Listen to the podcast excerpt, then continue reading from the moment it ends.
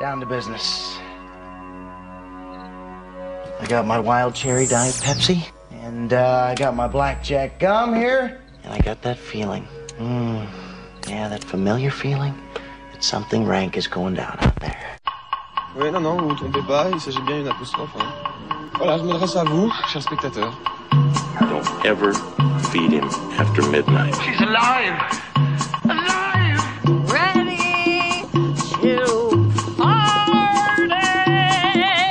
I'm sorry, Dave. I'm afraid I can't do that. I'm a man. Well, nobody's perfect. Qu'est-ce que c'est C'est pas quoi faire. Les acteurs sont à l'aise dans leur personnage, l'équipe est bien soudée, les problèmes personnels ne comptent plus, le cinéma règne. Vers l'infini Bonsoir tout le monde, il est 20h et jusqu'à 22h, c'est parti pour 2 heures d'extérieur nuit, l'émission qui fait son cinéma. Et oui, 2 heures car 31 décembre oblige, on dépose ce soir le bilan 2014 de l'année ciné. Ce qu'on garde, ce qu'on jette, ce qu'on rejette, les chroniqueurs feront pour vous ce soir le tri pour nous garder de cette année qui se termine dans quelques heures que le meilleur du meilleur. Et bien évidemment, nous vous révélerons le petit chouchou, le premier de la classe, le top du top d'extérieur nuit en fin d'émission. Mais avant de faire le bilan et de s'affronter dans le désormais célèbre quiz de fin d'année, on n'oublie pas les retardataires de 2014 qui sortent aujourd'hui. Au programme donc la claque A La baston de Riot Club, la chevrotine de Cold in July, le carton de la famille Bélier, le surgelé Dumb and Dumber et le retour de 4 garçons dans le vent. Allez 2015 c'est pour bientôt mais extérieur menu Maxi Best of 2014 ça commence maintenant.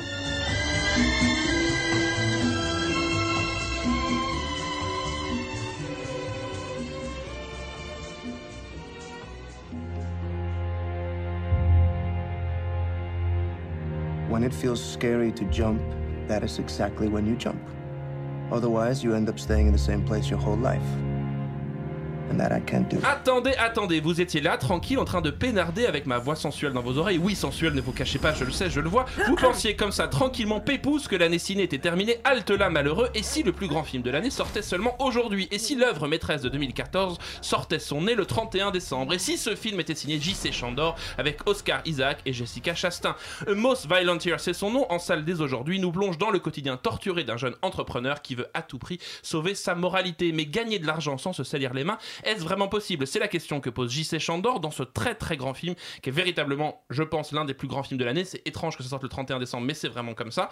C'est un film radical, un film extrêmement euh, maîtrisé. C'est un faux euh, gangster movie. C'est ça tout l'intérêt du travail de Chandor. On l'avait connu avec Margin Call, qui était un film sur euh, les, les traders et comment petit à petit il transformait la salle de, de- des- traders dans une espèce de théâtre où, la parole devenait menaçante. Avec All Is Lost, avec Robert Redford, il transformait Robert Redford en survival euh, sur un bateau. Ici, il transforme Oscar Isaac et Jessica Chastain en personnages de film noir. Jessica Chastain est une fan fatale comme on n'en fait plus. Elle est absolument extraordinaire dans ce film qui à mon sens, est peut-être ce que le cinéma américain peut faire de plus euh, impressionnant, de plus politique aussi, euh, sans même s'en rendre compte, euh, sans même nous en rendre compte. J.C. Chandor nous raconte que le, rapport entre le libéralisme et la criminalité, c'est-à-dire comment un entrepreneur petit à petit est obligé de sombrer dans la criminalité pour maintenir son business. Il, dirige des camions de pétrole et vraiment, ce qui est très très impressionnant, c'est la mise en scène de Chandor. C'est-à-dire, ça ne paye pas de mine comme ça au départ. C'est un film très très sec, très très sobre,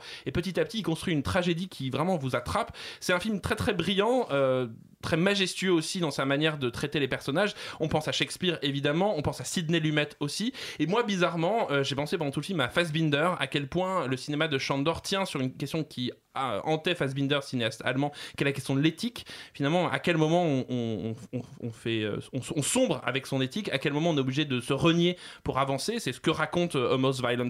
L'idée du titre, c'est que le film se passe en 1981 à New York, l'année la plus difficile, la plus violente, euh, soi-disant, euh, euh, dans, de l'histoire de l'Amérique. Et tout le génie de Chandor, c'est justement de mettre en fond sonore comme ça cette violence-là. On entend à la radio plein de meurtres, des serial killers, on entend la mafia qui petit à petit prend de plus en plus de place. C'est vraiment un film extrêmement complexe, extrêmement brillant et en même temps d'une limpidité et d'une lisibilité assez puissante. Euh, je crois vraiment qu'on tient avec J.C. Chandor euh, l'un des grands grands cinéastes euh, du futur. En tout cas, ce film devrait l'imposer et bizarrement, je me demande si ce film-là ne pourrait pas être celui qui remporte tous les Oscars. Moi, je me- je- ça me faisait penser beaucoup à, au parrain, surtout la deuxième partie du parrain en voyant la bande-annonce. Enfin, euh, Oscar Isaac, me, je trouve, ressemble à cette silhouette d'Al Pacino dans ce, Oui, dans on- ce grand impair. Et le- la problématique du parrain, c'était justement comment faire passer l'argent de la mafia dans l'économie, euh, l'économie officielle, l'économie réelle. Là, j'ai l'impression que c'est plutôt l'inverse. Alors, en fait, l'idée du film, c'est de, de vraiment se construire comme un faux gangster movie. Donc, on pense au parrain aussi, on pense même au, au film de gangsters des années 40. Mais petit à petit, c'est plutôt un film noir qui se met en place. C'est-à-dire qu'il y a un mystère qui est plutôt à l'intérieur des personnages qu'à l'extérieur. Et ce qui vraiment construit la tension du film, c'est que petit à petit, le personnage de Scar Isaac est comme dévoré par la peur. Puisque vraiment, le, film raconte comment la peur de perdre son empire le dévore petit à petit et l'oblige à passer de l'autre côté. Il y a un, côté un peu faustien. Je ne vous dirai pas qui est le diable dans le film. Euh, il y a quelque chose vraiment d'à la fois extrêmement quotidien, extrêmement grandiose en même temps. C'est un film très étrange. Je vous dis à la fois extrêmement complexe quand on plonge dedans et d'apparence extrêmement limpide.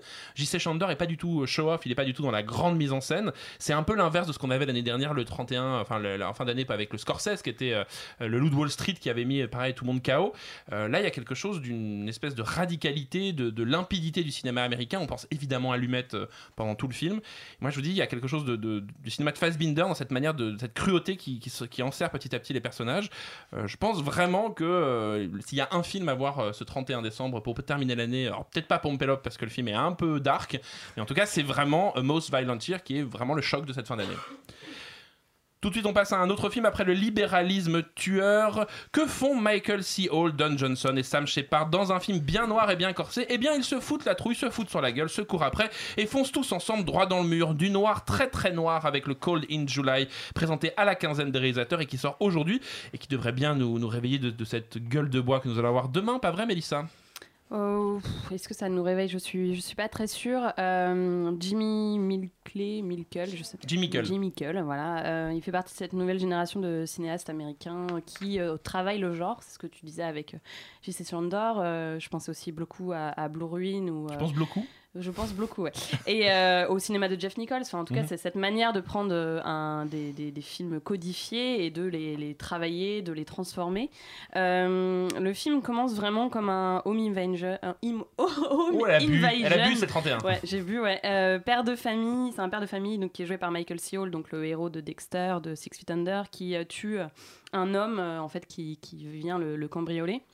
Et euh, on, on vient à, à l'acclamer euh, euh, en héros, c'est-à-dire qu'il a, il a fait son job, il a, il a protégé sa famille, il, il a tué un homme qui n'avait pas à être là, et en, en fait, on en fait, on en fait une figure, une figure héroïque. Et c'est quelque chose qu'il ne peut pas, qu'il ne peut pas accepter. Il, il ne peut pas vivre avec l'idée d'avoir tué quelqu'un et que ce soit un acte qui soit considéré comme positif. Et puis le film va mute en fait de, de- de tous les quarts d'heure, on va dire. Il y a, il y a, enfin, il y a un une transformation du film. Puisque- comédie musicale à un moment ou pas J'aurais adoré. Bah voilà Ça aurait été tellement loin. bien. Avec Michael J'ai tué quelqu'un avec une autre someone. ça aurait été tellement drôle. Ça aurait été bien mieux que ce qu'on a vu là. Euh, puisque le, voilà, le, le film euh, se transforme en, en revenge movie vraiment euh, qui fait penser à History of Violence de, de David Cronenberg avec ce, donc le, le père de, de la victime, enfin de la personne qui a été tuée, qui vient se venger euh, sur cette petite famille. Et enfin bon, bref, il y a des multiples rebondissements. Il faut vraiment pas les dévoiler. Mais, mais je trouve que c'est là le, le problème du film, c'est que le film part vraiment dans tous les sens. Il teste tellement de choses que, que, ça, que c'est presque plein de petits courts-métrages qui sont mis. euh, C'est un les- brouillon Les uns après les autres, ouais, c'est, un, c'est très brouillon. Euh, je trouve que, que, que voilà, que, enfin, il, il- il prend des acteurs qui sont vraiment très différents, quoi. Michael C. Hall, qui est très mauvais dans le film, qui cabotine. Il est qui- affreux. Mais il est affreux, quoi. C'est impressionnant. Il a, C'est presque non mais c'est presque une performance quoi. c'est un tour de force. Il est très très mauvais, euh, voilà, qui, qui joue vraiment ce, c'est, l'anti-Dexter, quoi. C'est Mm. un personnage, euh, voilà, très propre sur lui et qui cherche en lui le noir, la- voilà. Euh, t'as Don Johnson qui représente vraiment la, la série B et t'as Sam Shepard qui représente vraiment le film de, de genre très sérieux, quoi. Et, et c'est ce mélange-là qui, qui marche pas, y compris au sein du film.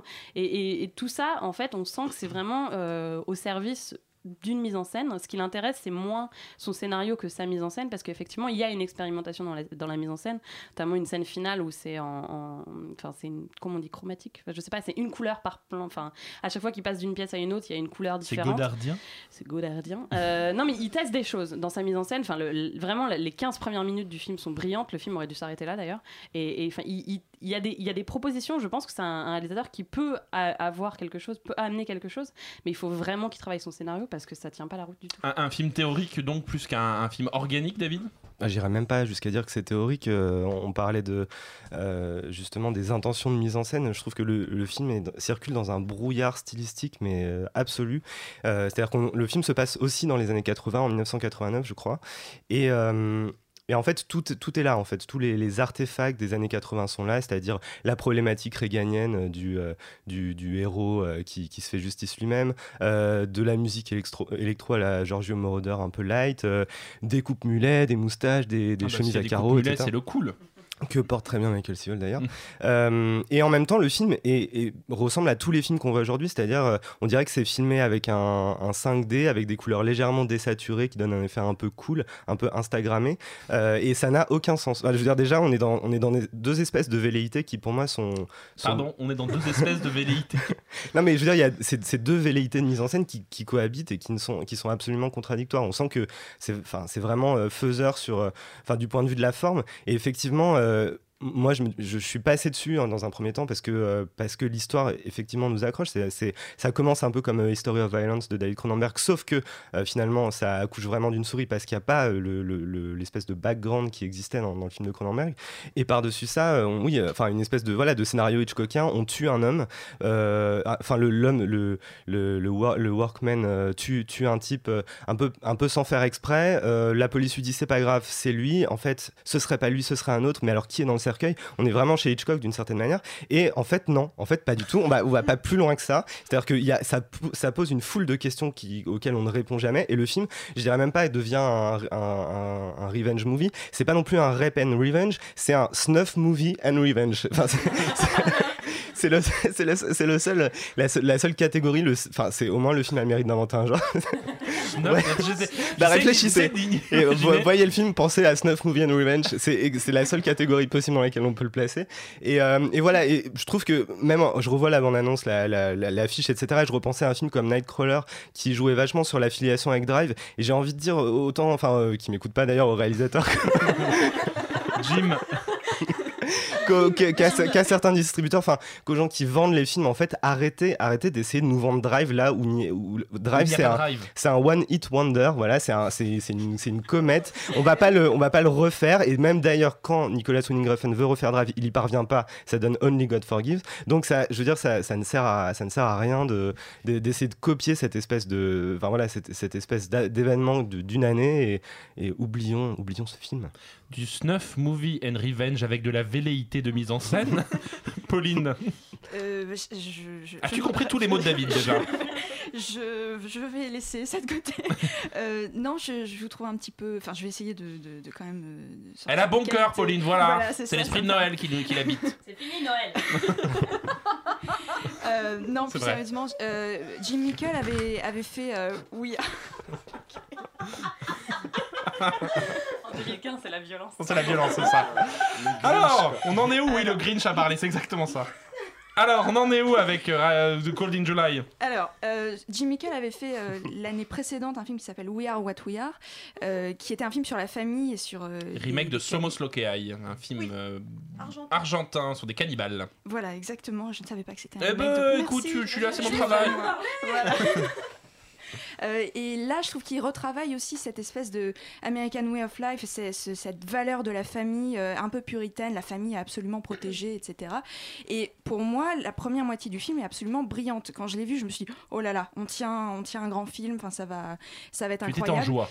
Ah oui, mais complètement, complètement. Euh, et le problème, c'est que le film bascule dans sa deuxième moitié dans un second degré euh, euh, plutôt sympathique, ma foi, mais pas, pas du tout. Second degré, c'est-à-dire c'est une parodie, c'est quoi C'est comment dire Avec le personnage, l'apparition du personnage de Don Johnson, il y a un Ah, espèce déjà, de côté drôle, ouais. cool. non, mais il amène il- le personnage en lui-même à des réparties assez cinglantes et, et il est complètement décalé par rapport aux deux autres. Donc du coup, ça, ouais, un espèce de second degré presque parodique effectivement. Euh, du coup, qui moi me coupe du film et bon, vous l'avez remarqué, il y a un espèce de changement de ton qui, est contradictoire effectivement. Euh, après, vraiment, moi cette première partie, je trouve est fascinante. Je suis pas tout à fait d'accord avec vous sur Michael C. Hall. Je trouve qu'il s'en sort pas si mal que ça. Bon, après, je n'ai pas vu vrai. je n'ai pas vu Six Feet Under, mais. euh, D'où elle parle D'où elle parle. Qui est cette personne Qui es-tu Euh, et donc voilà, je, je suis plutôt intéressée par euh, ce que va faire quand même Jim Mickle par la suite. Euh, après, il faut qu'il arrête. Il l'avait dit, il s'est inspiré du cinéma sud-coréen qui mélange, qui est, qui est constamment un mélange de genres. Et là, je trouve qu'il l'a fait de façon trop, euh, trop brutale et trop, trop évidente. Quoi. Donc, euh, Le ramen était trop salé, quoi, c'est ça? Le quoi? D'accord, le C'est vrai que le, le même film avec des Coréens, ça serait peut-être passé en fait, j'ai envie de dire. Non, mais le problème de, le Oh de ce film, c'est que c'est des, c'est des cinéastes qui se sont biberonnés à Tarantino et qui essayent de refaire du Tarantino, sauf que c'est ce que les rejetons de Tarantino font de plus Et mauvais. qui ne connaissent quoi. rien à la série B finalement. Mais exactement, c'est-à-dire qu'ils prennent le cool des films de Tarantino et ils en font absolument rien d'autre, quoi. Et, et- et le film, voilà, est vraiment sur la question de la morale. Qui Le- est-ce qu'on a le droit de tuer et qui est-ce qu'on n'a pas le droit de tuer, entre guillemets? C'est nul. Le méchant du film travaille quand même dans un vidéoclub. Voilà. Bon, bah, Juste, euh, revoyez, enfin, si vous aimez les films de vengeance, euh, voyez Blue Ruin dont tu as parlé de Jérémy Saulnier qui est vraiment bien. Bouhou, Jim Mickle, on n'aime pas ton Cold in July pour le 31 décembre. C'est un peu la douche froide pour Cold in July. Allez, des jeunes garçons. Hmm, Et c'est pour ça que Justine s'installe à la table. Après les papis font de la série B, voici les cogneurs ados de The Riot Club. Après avoir brisé nos petits cœurs de midinette avec une éducation Lone Sherfig remplie avec ce vrai faux teen movie rétro so british sur une société secrète qui fait rêver des jeunes étudiants. De quoi se mettre sur la gueule avant le réveillon, pas vrai Justine? Et je pensais aussi que ça allait être la foire du string, mais j'ai été bien bien déçue. La foire du string, À la foire du string, parce que quand tu dis, bon, il y, a une- il y a une dizaine de, de, de- de- de Britanniques absolument magnifiques qui, qui, qui, qui évoluent. chat, c'est Perrine, hein, qui, qui, qui évoluent euh, dans une sorte. Enfin, parce que le, le film se transforme vraiment en, en huis clos. Tu te dis, waouh, mais ça va être absolument incroyable. À quel moment ils arrachent leurs génial. Et en fait, ils arrachent, ils arrachent pas leurs vêtements, ils arrachent le, le papier peint du mur. Donc c'est quand même. c'est quand même. Mais qu'est-ce que c'est que ce cinéma? Mais qu'est-ce que c'est que ce Mais cinéma? voilà, moi, j'ai- enfin, alors le, le film, il y a des choses qui sont, selon moi, très intéressantes à, à sortir du film, mais ça reste quand même un film vide. C'est Ouh. sans grand intérêt. Euh, Il y a des choses. À la, base, c'est une, pièce, euh, c'est une pièce de théâtre qui, s'appelle euh, Poche, qui est une pièce de théâtre réalisée par euh, par une femme qui s'appelle Laura Wade, il me semble. Et euh, elle avait, ign- enfin, elle a eu l'idée de faire cette pièce de théâtre euh, en menant des recherches sur la, la jeunesse privilégiée euh, londonienne. Et donc il y a des choses euh, qui, euh, il y, a, des choses qui sont, euh, donc ça reste une fiction, donc parce que il y a eu pas mal de, critiques comme quoi peut-être que elle parle du, du Brighton Club ou je ne sais plus quoi. Enfin bref, le club dans lequel euh, Un film à clé, quoi. euh, peut-être. C'est-à-dire un film dans lequel il faudrait lire quelque chose d'autre qui représenterait la vérité. Ah merci merci. Mais de rien Non, mais c'est le 31, on est tous bourrés, ça c'est normal. Voilà, je suis claquée, je suis claquée. et, et en fait, euh, il y aurait une métaphore et une critique en fait du club dans lequel euh, l'actuel premier ministre euh, aurait évolué, blablabla. Mais en fait, c'est pas le cas. Ça reste une fiction, mais il y a des faits qui sont quand même réels, comme ce, ce huis clos qui, qui se veut être. euh, il loue, euh, il loue une salle dans, dans, dans, dans un restaurant et, euh, et il saccage tout. Et à la fin, il, il rembourse, il rembourse les frais. Donc on a, on a un huis clos interminable où euh, ça commence en, en, un dîner et après ils, finissent par, euh, par absolument tout défoncer jusqu'à arrive jusqu'au au moment où arrive un, un certain drame. Mais euh, donc il y a des choses voilà, qui sont intéressantes. Et moi ce qui me plaît dans ce film c'est le côté girl power.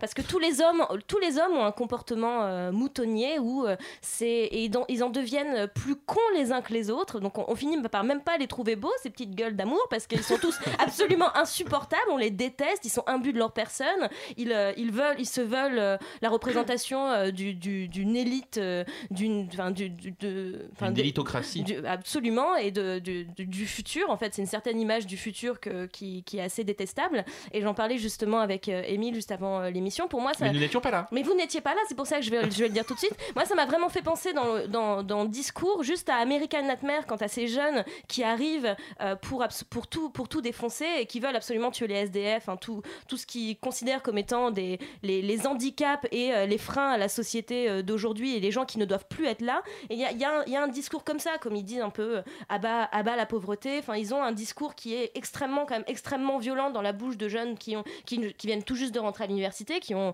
qui ont qui ont 18 ans. Et en fait c'est un peu effrayant. Et ce qui est beau dans ce girl ce qui est beau dans ce girl power c'est que les, femmes les seules femmes importantes dans ce film on va dire qu'il y a vraiment trois trois figures féminines euh, qui qui, qui sont présentes et en fait elles disent non à chaque fois elles, elles leur disent à chaque fois fuck off et C'est pour ça que c'est un film réalisé par une femme. et c'est un film réalisé par une femme, absolument. Non, c'est pas du tout un film réalisé par une femme. Bah si, si, si, si, Oh, si. Cherfig est une femme.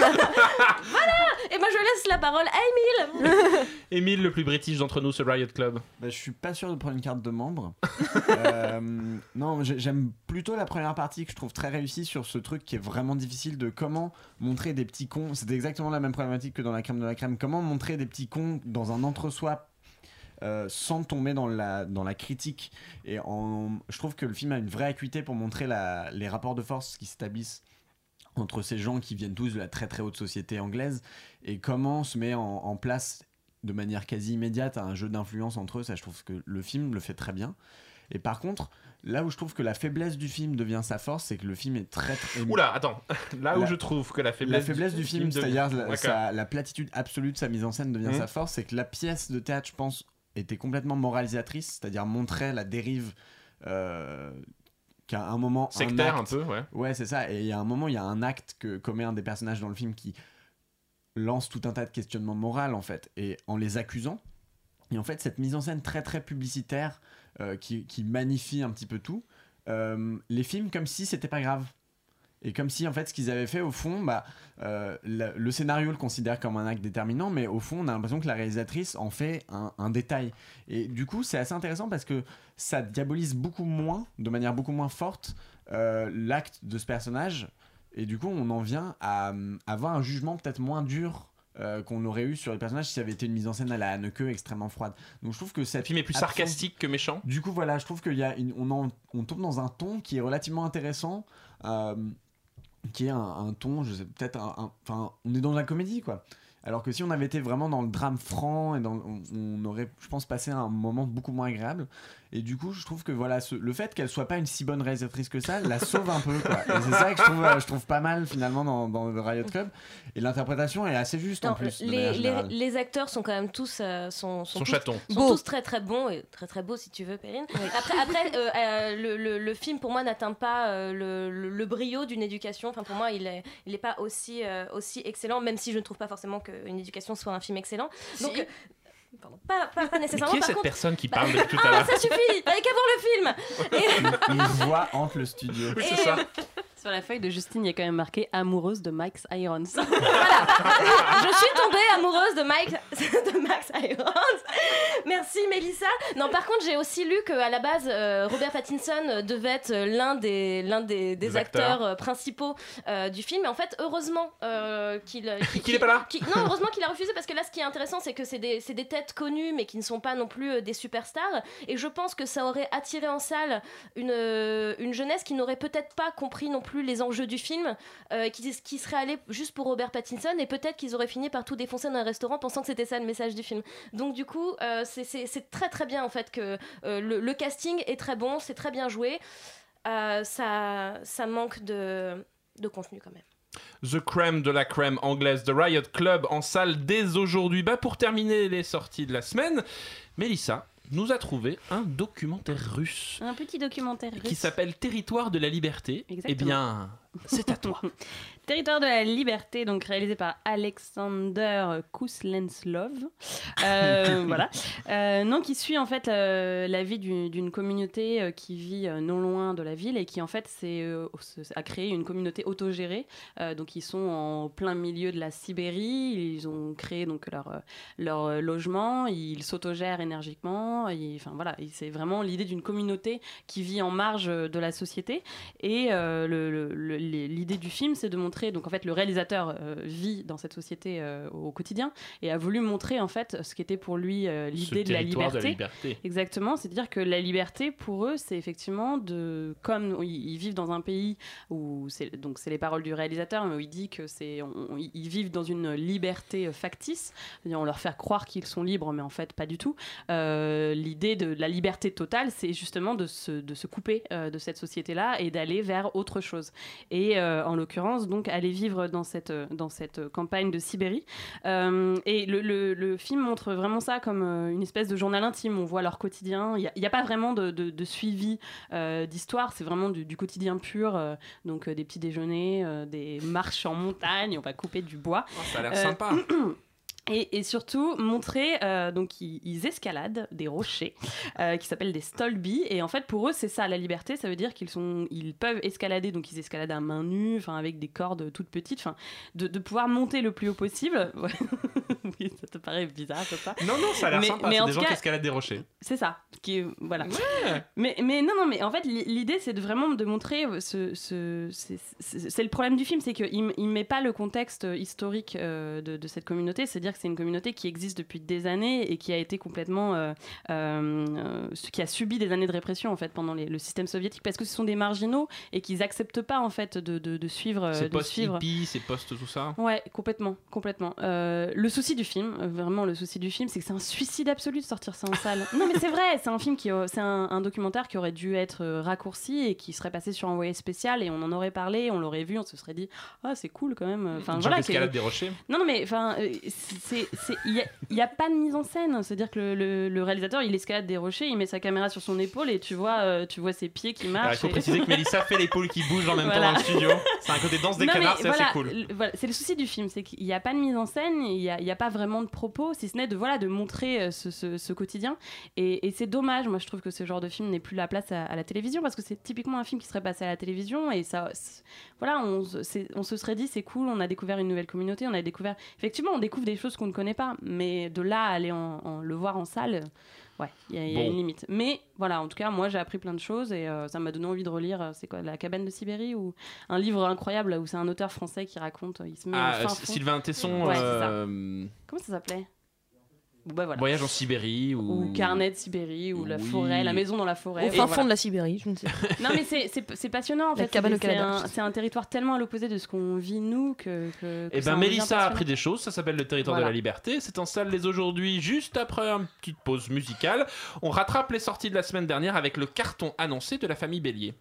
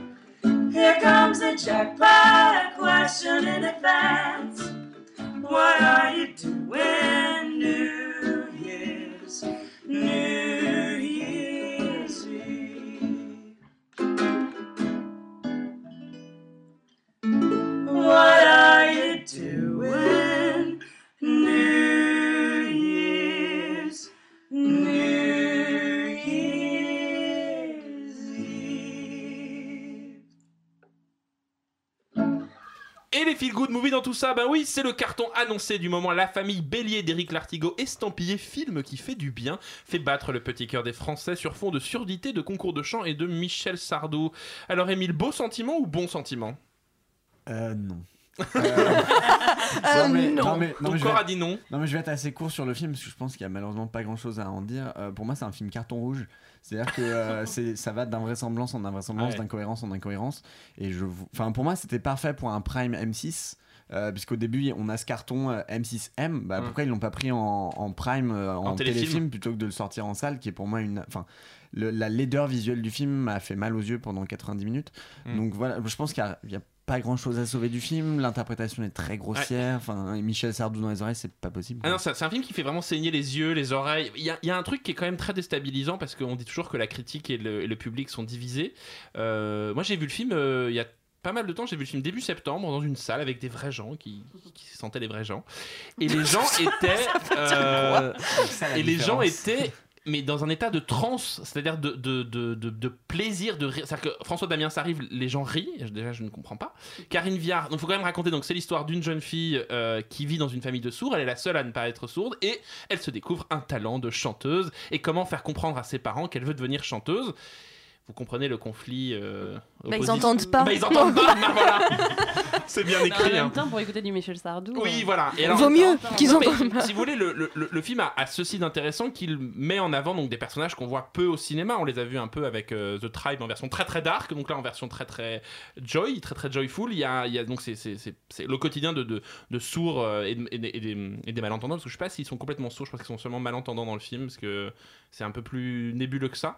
Euh, il y a quelque chose dans le film de très bizarre, c'est-à-dire effectivement, je suis complètement d'accord avec Emile, on a l'impression de voir un fi- téléfilm d'M6. En même temps, le film est vraiment d'une vulgarité qui est quand même assez étonnante. Ils avaient une séquence où elle est obligée de faire donc la transition entre ses parents et le monde, et donc elle, va avec ses parents chez le médecin, et on comprend que c'est une histoire de, de, de pommade à se mettre sur la bite. Enfin, c'est hyper gênant, et elle fait la traduction entre ses parents. Et moi, je, me disais, mais non, enfin, je n'ai pas envie de voir ça. Mon, mon, mon corps n'a pas envie. Alors, le moment où il bascule vers Michel Sardou, là, carrément. Là, carrément, vous franchissez une, une frontière. C'est un peu le Mordor, quoi. C'est d'un coup, vous, vous- vous- vous ne revenez pas. Ce n'est pas possible. Euh, Il y a quelque chose de vraiment étrange. Je, je sais pas si Émile sera d'accord avec moi. C'est que j'ai l'impression qu'Éric Lartigot prend donc ces personnages handicapés comme des débiles. En fait, ils sont complètement débiles dans le film. Karine Viard, elle est complètement débile dans le film. Elle est complètement Je con-con. dirais pas débile, mais je dirais c'est presque pire, c'est des prétextes. Ouais, il y, a- il y a un truc euh, Pour, euh, clown un peu étrange dans la manière un- de jouer. Un peu, mais je trouve plus du côté de Karine Viard que du côté de François Damiens, ce qui, Qui- qui est mieux. est, est peut-être un peu plus digne, un peu plus, euh, un peu plus crédible dans l'emploi. ouais. Et, et- et alors bizarrement, le film tourne autour du, du sexe.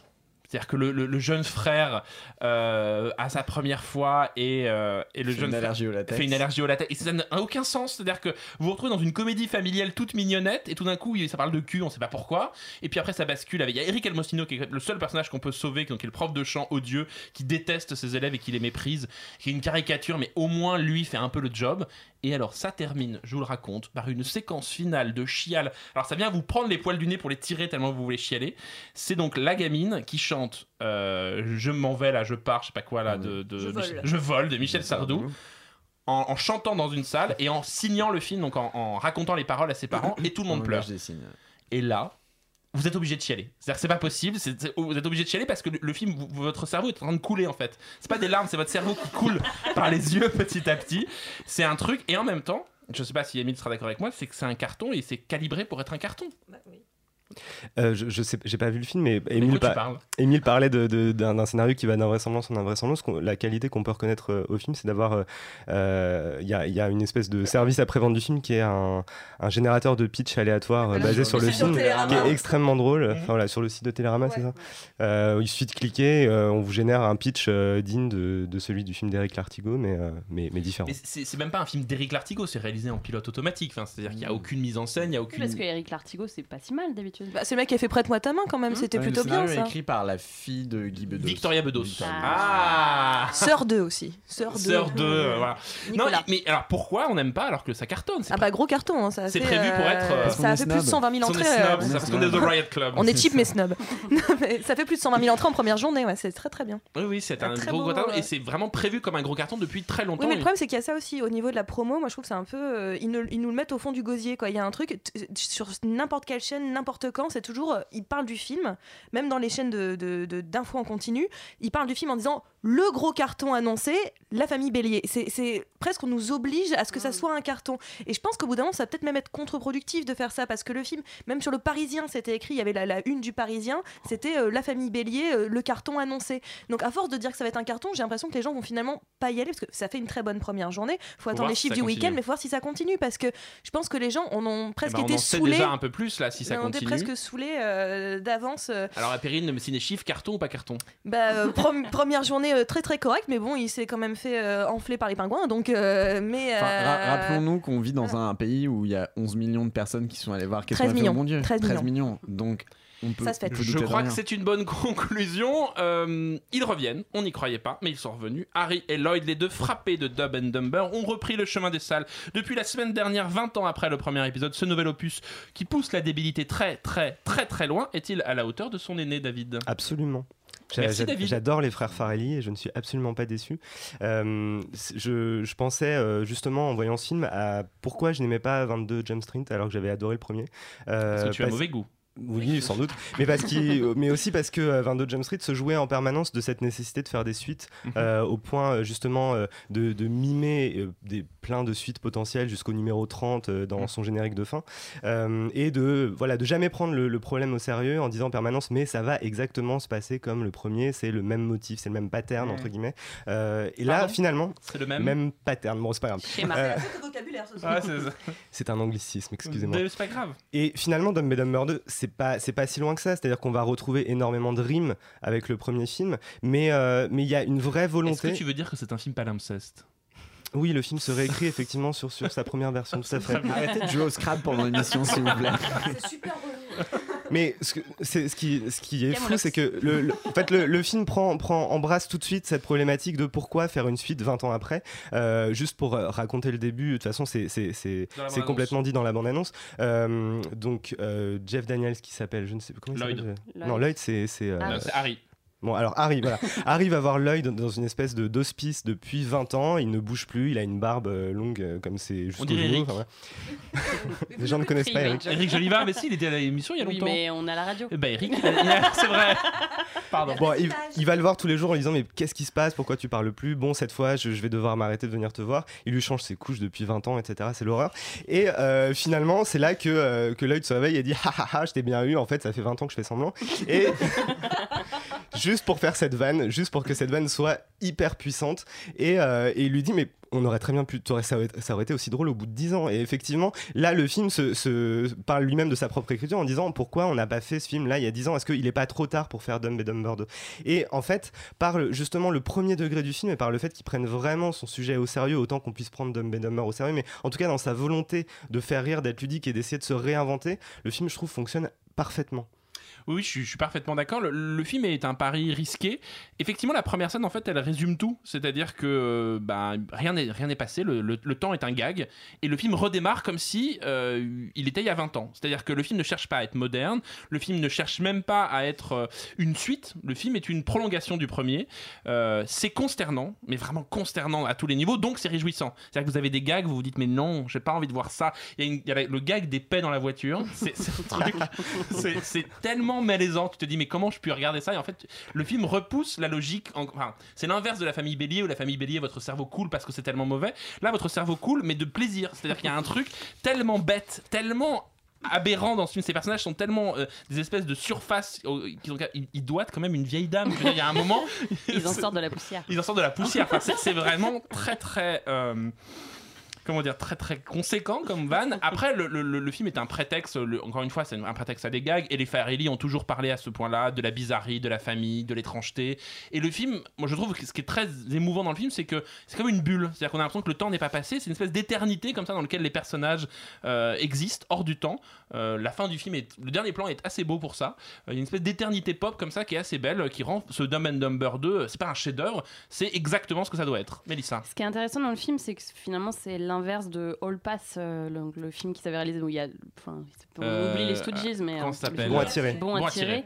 C'est-à-dire que dans Bon à tirer, c'est des personnages qui avaient peur d'être passés à côté de leur jeunesse et qui Mm. demandaient euh, voilà, une carte pour pouvoir euh, re- revivre euh, leur jeunesse euh, avec une nostalgie euh, vraiment complètement présente. Là, Dumb and Dumber, euh, c'est c'est- il n'y a pas de nostalgie en fait. C'est-à-dire qu'effectivement, la vie s'est arrêtée euh, le temps que nous, on a vécu euh, 20 ans.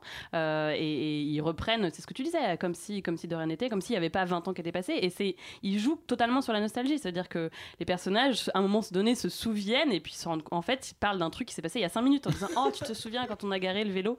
En fait, ça vient, de ça, ça vient juste d'arriver, quoi. Et, c'est, et je trouve que les Farelli sont, sont vraiment euh, passionnants comme, comme, comme, comme cinéastes de la, de la comédie parce que, effectivement, c'est un humour extrêmement régressif et c'est, en fait, ils t'autorisent à rire de trucs dans lesquels, dans la vie, tu ferais Oh, non, je vais pas rire de ça, quoi. Là, c'est vraiment le, le rire gras, quoi. Quand tu, tu, tu T'éclates de rire. T'éclates de rire. Moi, j'ai eu un vrai fou rire sur un pigeon qui explose. euh, vraiment.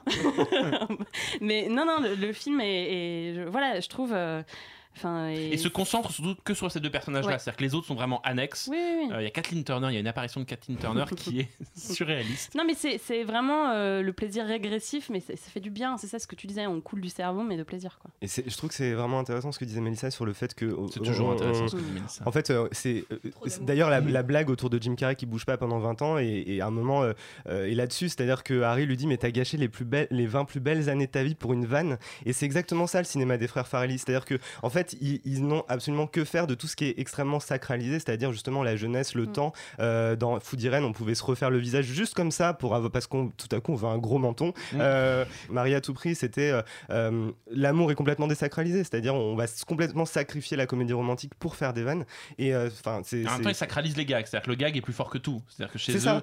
tout C'est- est bon pour une vanne. c'est qu'il n'y a, pas une valeur qui puisse être au-dessus que, le- que celle de rire, quoi. C'est c'est vraiment la mais, plus importante. mais même la nostalgie, donc c'est la nostalgie du spectateur en fait, tout simplement en, en voyant le film. Et ce qui est drôle, c'est que voilà, il y a, il y a cette scène où ils retrouvent donc euh, leur camion et ça dure 3 secondes parce qu'ils le cassent en 3 secondes, tu vois, en mode euh, on l'a juste retrouvé pour le retrouver. Bon, bon, tant pis, il marche plus, on passe à autre chose quoi. Enfin ouais, c'est très intelligent. Et puis surtout, les, les deux personnages, quand on les voit, quand ils arrivent à l'écran, on se dit ça va jamais marcher. Ils ont, je sais pas, ils ont 50 ans, ça marche pas. Et en fait, c'est même pas ça, c'est que ça marche très bien. On s'habitue vraiment à, à leur, leur nouvelle forme d'une certaine manière. Et c'est qu'à la fin, on voit des images du premier film et ils ont l'air, c'est là qu'ils ont l'air complètement juvéniles. En fait, euh, le film a réussi en 1h30 ou en 1h40 à, à, à ré- à réactualiser ces deux personnages. Vous aurez compris que le feel good movie de ce 31 décembre, c'est Dumb and Dumber 2 et non la famille Bélier que vous pouvez attendre de voir sur M6. Mais la comédie dans tout ça, bah, comment elle va en 2014 On entame notre début de bilan. Mélissa, tu avais l'air de dire que la comédie avait l'air de faire un peu la gueule cette année. Bah, je vais pas, euh, je vais pas, euh, faire un, c'est pas la comédie de manière générale. Moi, je trouve que c'est surtout le, le système Apato qui marche plus. En tout cas, avec euh, deux films cette année, donc The Neighbors et Sex Tape. Euh, Je ne suis pas d'accord. tu n'es pas d'accord, je sais. Non, effectivement, là, pour le coup, voilà, on parlait de la nostalgie chez les frères Ferrelli. Pour le coup, le, la bande Apato marche à fond euh, dans, dans, dans la nostalgie. C'est des grands enfants qui n'arrivent pas à grandir. Donc ça, ça a toujours été ce qui nous a plu dans ces films. Sauf qu'aujourd'hui, ils ont vraiment vieilli et c'est vraiment devenu des vieux cons. Euh, non, mais c'est vrai. enfin, Alors, Ne- Neighbours, donc film de Nicolas Stoller. Voilà. Donc c'est euh, donc ce film avec Seth Rogen donc qui, qui s'installe, qui a un enfant, qui a une famille machin et s'installe à côté de chez eux des petits jeunes, Zac Efron. Zac Efron en l'occurrence, et qui font des gros stuff tous les soirs et en fait ça devient insupportable quoi. C'est-à-dire que eux essayent de se persuader qu'ils sont encore jeunes, mais en fait ils, Bah, ils le sujet au départ est, est extrêmement intéressant. Oui. C'est des, adultes qui pensent qu'ils peuvent redevenir jeunes en un clin d'œil. Donc les 20 premières minutes, elles sont euh, parce qu'ils ont un enfant, leur vie a changé. C'est un peu la suite non avouée de, de ce chef-d'œuvre qui est 5 ans de réflexion. Je l'ai Mm. suffisamment dit à ce micro. Euh, Sauf que le film, au bout d'un moment, effectivement, devient un party movie, une espèce de projet X de vieux con, Mhm. qui est absolument, effectivement, Mhm. insupportable.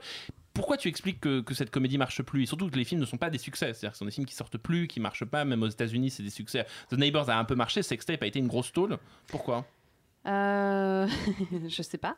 Merci, Mélissa, pour cette non, non, mais je- vraiment, je sais pas. C'est-à-dire, je pense qu'ils ont épuisé euh, tout simplement euh, ce qu'ils étaient et en ils n'arrivent pas à se réinventer. C'est le cas également de Comment tuer son boss 2, hein, qui est une merde Mm, euh, vu. dont on mais, a parlé la mais, semaine mais dernière. Sextape, c'est vraiment une. Toi, tu, je sais que tu aimes bien ce Ah film. ouais, ouais, mais moi, j'aime bien. Mais c'est- honteux, quoi. Enfin, vraiment, non, non, mais je me suis sentie sale en fait en sortant. Ouais, c'est ça que j'aime bien, c'est- C'est-à-dire que j'aime tellement Jason Segel, j'aime tellement son cinéma avec Nicolas Stoller que, que vraiment je m'en suis sentie euh, triste, quoi. Oui, mais je, crois que Sextape marque une, euh, une transformation. Donc là, c'est écrit par Stoller Mm. et, Segel, et c'est un film sur l'angoisse. Mais c'est mis en scène par euh, Jack Kasdan, Kasdan. et qui avait fait Bad Teacher. Bad Teacher, c'était génial. Ouais, ouais, mais là, il y a quelque chose dans Sextape d'étrange, c'est-à-dire que c'est un film angoissé en fait. Mm. C'est un film, donc c'est, on vous rappelle l'histoire, c'est euh, Segel et Cameron Diaz qui sont mariés, et puis ils se rendent compte que petit à petit leur couple n'a plus de passion, et ils essayent par tous les moyens de le raviver. C'est la première partie du film que moi je trouve encore une fois la plus drôle, c'est-à-dire Mm. ces petits. Mais le postulat est toujours bien. Bah, ces arrangements avec le quotidien, c'est comment on peut continuer à être un, un- encore une fois comment on peut continuer à être jeune dans le quotidien. Ils, ils essayent, il y a une séquence très très drôle où ils essayent des positions sexuelles improbables, ils n'y arrivent pas en patin à roulette. Enfin, ça c'est vraiment très drôle parce que ça va chercher un truc un peu un peu malaisant. Et puis la deuxième partie, c'est qu'ils se sont, ils ont trouvé l'idée de se filmer pour euh, raviver leur libido et que la vidéo se diffuse partout et pendant une nuit ils courent Alors, après. il faut expliquer pourquoi la vidéo se Ah, ça, diffuse c'est très mauvais. partout, parce que c'est quand même une pub énorme pour Apple, c'est-à-dire que Jason Segel collectionne les iPads et quand Mm. il remplit sa mémoire, il le donne à ses copains. Mm. Et donc comme ils ont un cloud commun, euh, du coup, il met la vidéo sur son cloud qui se disperse partout. Et enfin, il y a quand même des scènes où euh, Jason Segel jette son iPad de la fenêtre Mm. et tombe et il fait... Oh, il n'est pas cassé. Oh, comme c'est résistant. C'est quand même horrible. Ça, c'est un peu horrible, D'en être arrivé là. Mais il y a une séquence extrêmement drôle dans un serveur de site porno, euh, une espèce de pornu Ouais, YouTube. Je ne connais Jack pas ce Black. site, donc je sais pas. Ouais, avec Jack Black, qui est quand même une scène très très Non, mais drôle. même avoir utilisé Roblo. Enfin, Ah mais Roblo, Non, qui mais est dans les tableaux chez Roblo, possible, les, les tableaux possible. Disney chez Oui, Roblo, mais c'est c'est pas extrêmement possible drôle. parce que ça se réduit à une scène de poursuite avec un chien comme on en fait plus depuis, depuis Beethoven, quoi. C'est pas possible. Ouais. Bref, la comédie américaine a donc fait un tout petit peu la gueule en 2014, mais elle, elle ne fait jamais la gueule euh, parce qu'elle est charmante, elle est sexy, et elle a des DVD pour nous, c'est Justine. Oui, absolument. Donc du coup, j'ai choisi euh, de, de parler de ces films qui ne sortent pas le 31 décembre, mais qui sont sortis un petit peu euh, auparavant. C'est des cadeaux en retard, on va Mais dire voilà, c'est des cadeaux en retard et sur- surtout, c'est, on va dire, on va appeler ça le petit focus art contemporain. Et Le c'est petit focus. Le petit focus art contemporain. Et c'est des œuvres qui, qui sont à mes yeux des œuvres en, en mouvement. où On voit les corps se faire, on voit des choses se créer en direct, naître, disparaître, mûrir, évoluer. Je trouve que c'est un beau passage pour 2015 et donc une belle entrée en matière. Donc voilà. Voilà pourquoi je les ai choisis pour le 31 Alors, on y va décembre. pour le premier. Donc il y a Cindy the Doll is Mine euh, qui De mon sort chouchou. de ton chouchou, De de, Bonello. de- de notre chouchou. Excuse-moi, Bah moi oui. aussi Saint Laurent était De notre chouchou, bien sûr. Hein bien Euh, donc plus. qui sort chez, chez, chez Shellac Distribution et qui est un court métrage qui date de 2005, qui a été présenté en- à Cannes en sélection officielle hors, euh, hors compétition. Et là, on voit l'intérêt pour euh, enfin l'intérêt que Boneio a pour la création. Et c'était un thème qui était déjà extrêmement présent dans, dans le pornographe. En fait, pour la petite histoire, on lui avait proposé un projet mélangeant cinéma et art contemporain. Et plutôt que de prendre une œuvre artistique et d'en faire un film, il a choisi de rendre hommage à Cindy Sherman car euh, elle, est, euh, elle est sa propre œuvre. Et pour euh, interpréter Cindy Sherman, qui est Cindy Sherman photographe, pardon, excusez-moi, et Cindy Sherman modèle, il a choisi Asia Argento. Et c'est un quart d'heure, et c'est un quart d'heure de, merveille où il, en fait, il nous, il nous fait une démonstration de ce qu'il est capable de faire. Bam, en 15 minutes, il nous montre son talent. C'est un, un, un court métrage qui est d'une très grande beauté. Et qui fait beaucoup penser ensuite, par- rétrospectivement, à Saint-Laurent, ce qu'il a pu Ah, faire, le côté abso- mosaïque. euh, Absolument. C'est moi j'ai vraiment vu aussi une, une résonance qui est euh, qui est intelligente et tu vois vraiment la- le ce vers quoi le, ce, ce- ce fabuleux cinéaste qui à mes yeux aujourd'hui enfin mon, mon cinéaste français préféré. Tu vois ce vers quoi il tend. Tu vois un parcours absolument cohérent dans, dans son œuvre. Et ce qui est euh, ce qui est aussi fabuleux, c'est que en, en tentant de se rapprocher de, de Cindy Sherman, je pense qu'il nous il nous livre aussi un discours et une déclaration d'amour à Asia Argento, puisqu'il ne faut pas oublier aussi que euh, que Boneio est un grand grand fan de euh, Dario Argento, que dans chacun de ses films il y a une, cite- une citation qui est faite à euh, Dario Argento, donc on comprend à quel point il doit être fou amoureux d'Asia Argento. Dans ce, elle, elle ne fait une prestation d'actrice absolument incroyable. C'est un film théorique, c'est une réflexion sur le cinéma, une réflexion sur l'art contemporain, où chaque personnage, puisque Cindy, Sher- il y a Cindy Sherman photographe en brune, donc qui est à chaque fois les deux personnages sont tournés par Asia Argento, et t'as Cindy Sherman modèle qui est la blonde, et, et tu vois vraiment euh, tout l'aspect du talent tant de Boneio que d'Asia Argento que du Cindy Sherman. Il y a un entrelacement entre ces trois personnages. C'est euh, c'est vraiment d'une très très grande beauté Autre que je conseille euh, très très fortement. Et donc il y a un coffret euh, DVD des trois films californiens de Pat Oni, donc de Richard Oni, qui est un cinéaste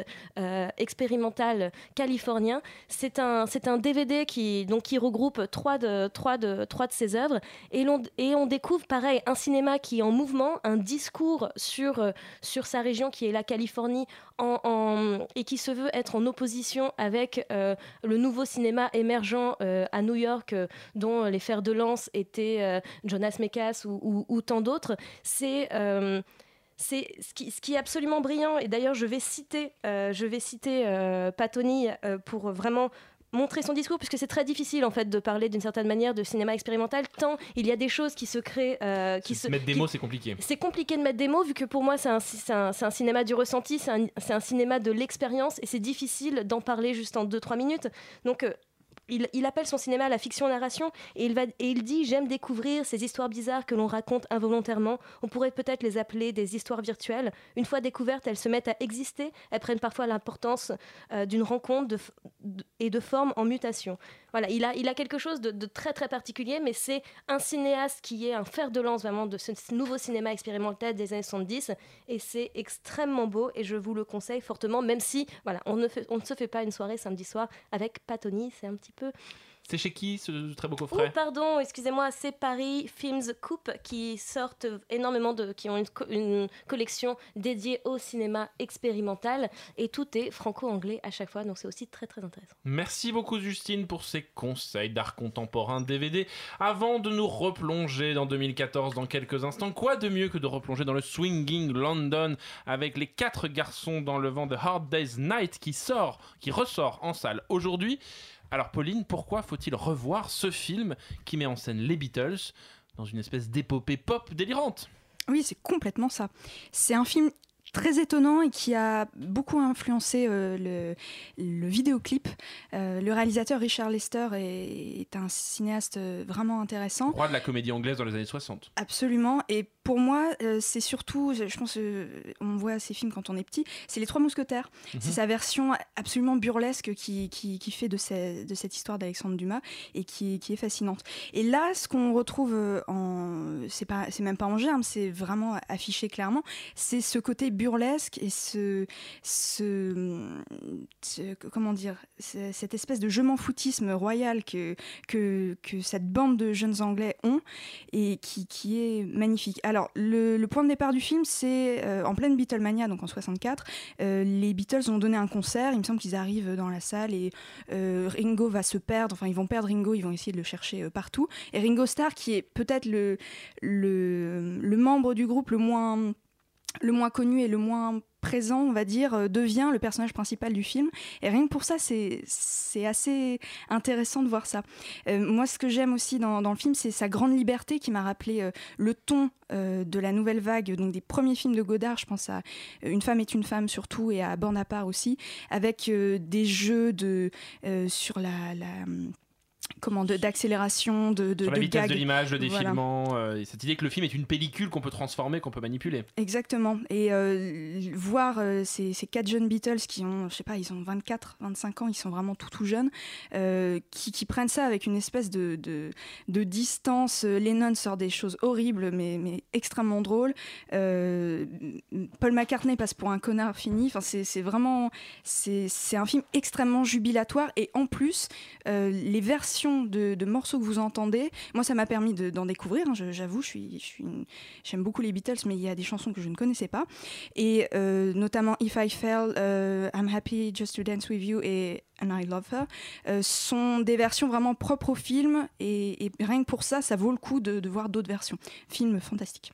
Émile, tu confirmes euh, ce Hard Oui, Day's oui, Night bah, ça fait plusieurs années maintenant que je milite pour la réhabilitation de Richard Lester comme un cinéaste anglais assez important. Mm.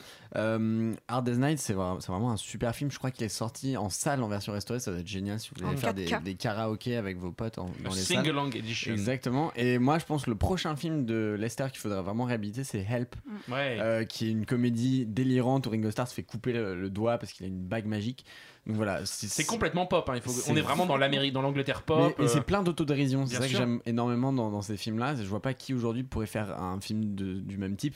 C'est- pas, ça n'a rien à voir avec les 8 Mile et Get Mm. Rich et That Train de 50 Cent Eminem. C'est vraiment c'est des 22 films Jump Street qui se rapprocherait le plus de ça, ce côté désinvolte, Ouais, décalé. vraiment. Ils rigolent de leur image alors qu'ils sont déjà au, au- au Ouais, panthéon de leur gloire. Et, et je trouve ça assez drôle euh, de, de les voir aujourd'hui avec le recul euh, s'amuser autant. Euh, et c'est c'est une joie qui est très très communicative. Ça s'appelle Hard Day's Night, ça sort donc chez Carlotta, c'est en salle dès aujourd'hui. Et quoi de mieux que terminer 2014 avec les Beatles dans quelques instants après les Beatles Justement, on passe en rétro 2014. Penny Lane, there is a barber showing photographs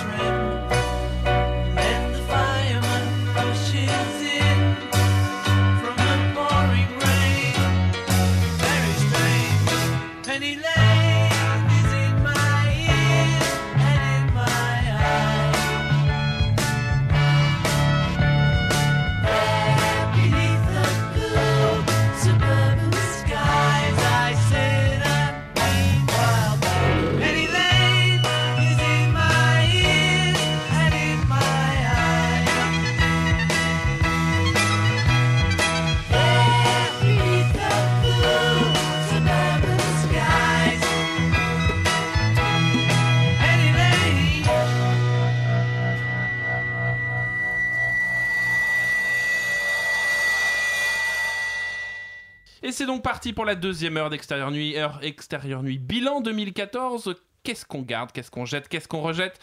Pour commencer, Émile, notre poetic lover à nous, a décidé de résumer 2014 avec son petit cœur qui bat, les films qui parlent d'amour. Émile, fais-nous l'amour, on y va. Exactement. Merci. Quand, tu veux, Renan. Oh, Parce c'est que gentil. Je me suis posé la question est-ce que l'année 2014 a été celle de l'amour? Et je répondrais oui. Tu veux nous parler de toi Tu veux. Voilà, mais c'est parce que j'ai vu cette année de l'amour partout, tous les mercredis. Alors je parle pas de l'amour, euh, enfin j'ai vu aucun amour par exemple quand j'étais dans le métro ou dans la queue du supermarché. Je parle d'amour quand j'étais dans une salle de cinéma. Mais je trouvais que c'est une année extrêmement chargée en amour, avec des amours souvent très contrariés, des amours impossibles, voire des amours hors normes. Est-ce qu'il y avait les amours avec Tex Pardon, je sors, je m'en vais. Tu arrêtes tout de suite. Alors, je suis, je suis tombé Sors. amoureux dès le mois de janvier avec Le vent se lève de, de Miyazaki, où j'avais envie voilà, de, de courir après un parapluie, après une ombrelle euh, dans, dans des prairies avec du vent, etc. Et c'était, c'était merveilleux.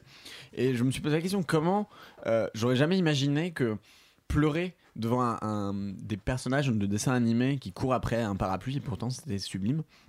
Mais j'ai aussi appris, euh, grâce à Joaquin Phoenix, que l'amour n'était pas seulement entre deux personnes physiques, mais que je pouvais aussi aimer mon téléphone. Alors j'ai essayé chez moi en rentrant, et malheureusement, Siri n'était pas très très partante pour, euh, pour entamer une relation exclusive avec moi. Donc, donc je me suis tourné vers mes bros, c'est mes potes, pour essayer d'avoir une bromance avec eux. Parce que l'amour, c'est aussi avec ses, avec ses meilleurs potes. Comme l'a montré euh, par exemple euh, euh, 22 Jump Street. Euh, parce qu'au fond, les potes, voilà, c'est les seuls qui, qui ne trahissent jamais, comme, euh, comme, on, comme on sait dans. Mais comme on l'a dit dans, dans The Office, euh, Bros Before Hoes. Donc je me suis dit peut-être que la, la plus belle histoire d'amour que je pouvais avoir finalement en 2014, c'était avec mes potes, comme l'ont aussi montré en, en quelque sorte Neighbors, puisqu'en fin de compte, Zac Efron devient le, le bro de, De Rogen. Euh, et puis je me suis rappelé, puisque là je- on vient de, de subir les fêtes de Noël, que l'amour de famille, l'amour de la famille était peut-être ce qu'il y avait de plus beau. Et d'ailleurs deux très grands cinéastes romantiques le montraient. C'était Richard Linklater qui a fait la trilogie des Before, qui là avec Boyhood montrait vraiment l'amour filial. Et euh, Mommy de, de Xavier Dolan qui montrait une relation euh, euh, extrêmement complexe entre une mère et son fils et, et qui cite assez ouvertement Titanic comme, comme source d'inspiration euh, pour son film. Donc ça, on, voit les différentes formes d'amour parce qu'au fond, l'amour euh, entre un homme et une femme, c'est euh, ou entre deux personnes du même sexe. J'ai trouvé que c'était en fin de compte en 2014 quelque chose d'extrêmement dangereux. On a vu que ça pouvait être une arme de contrôle au pouvoir dans Winter Sleep. On a vu que ça pouvait être une arme de domination dans, dans Saint-Laurent de Bonello. On a vu que ça pouvait même être euh, une arme de torture qui allait jusqu'au meurtre dans Gone Girl de David Mitchell. Donc au fond, on peut dire que le titre qui a le mieux résumé l'année 2014 de l'amour, c'est le film des frères Larieux, L'amour est un crime parfait. Il y a de l'amour dans ce studio. Merci Émile. Mélissa, elle, elle aime le cinéma français. Mm, toujours autant. Et elle dit que le cinéma français, il va bien en Le 2014. cinéma français, il se porte bien même, qui était le nom d'un documentaire qui est sorti en janvier que personne n'a vu, mais c'est un documentaire qui s'appelait donc Le cinéma français se porte bien, où euh, ils interviewaient des cinéastes comme Moki, comme Belvaux, qui, qui parlaient de l'indépendance du cinéma français et qui disaient que euh, finalement, même si euh, ces films-là ne trouvent pas un public euh, à la hauteur d'autres films, il y avait toujours un public peu importe que ce soit des petites entrées, il y a toujours un public pour ce type de film. Et, et je trouve que cette année, euh, le cinéma français nous a prouvé que peu importe le public, il y a toujours une volonté de proposer quelque chose de nouveau. Et ça a été vraiment un cinéma de l'expérimentation, je trouve. En tout cas, au niveau des, des- des premiers et, et deuxièmes films. Euh, Tonnerre, euh, qui a, Guillaume qui- Braque. de Guillaume Braque, qui a ouvert l'année, était vraiment un- un- une tentative de film de genre qui basculait de la comédie au drame de, de manière très forte.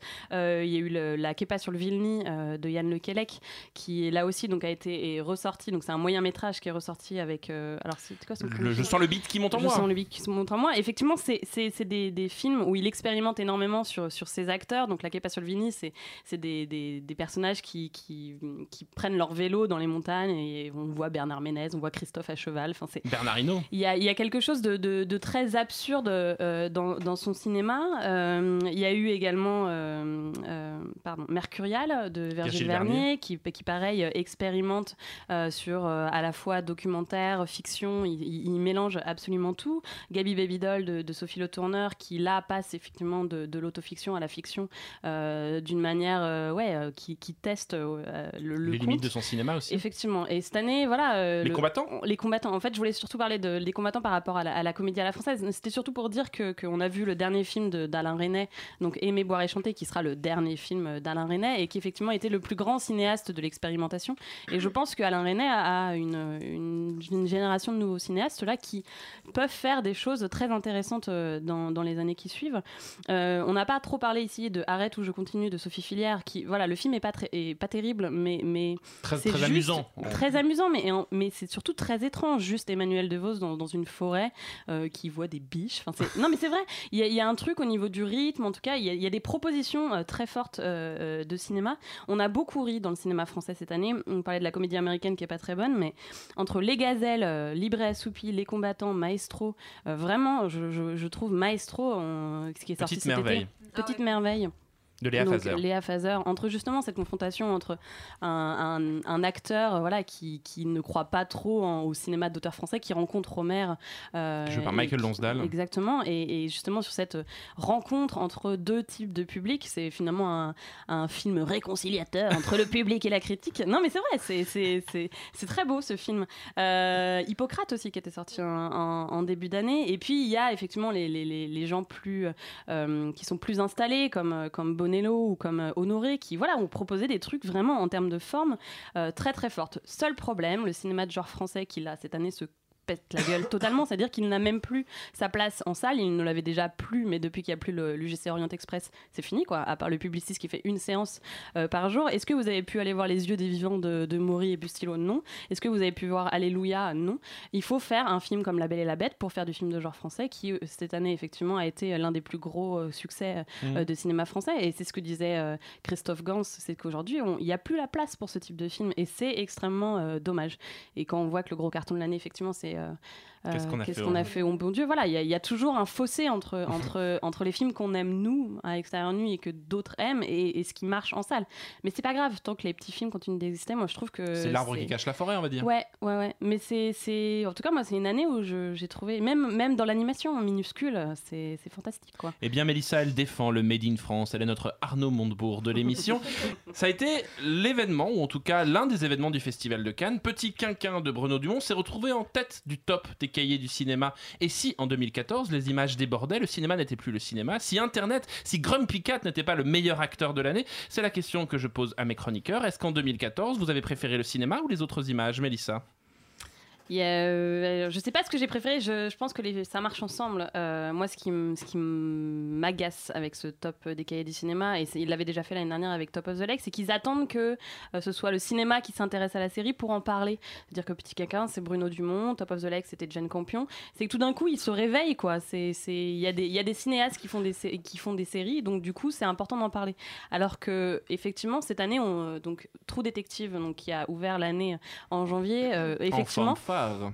un fanfare, donc euh, pareil mis en scène par un, un- un cinéaste, a, Kari Fukunaga. euh, Kari Fukunaga, euh, a euh, mis en, en place quelque chose qui était nouveau, c'est-à-dire que la saison était réalisée entièrement par une même personne. Et effectivement, il y avait transformait le concept. qui transformait le concept et il y avait une voilà une, une cohérence. il y a toujours une cohérence de mise en scène, mais là, en tout cas, une recherche de mise en scène l'auteur poussée aussi.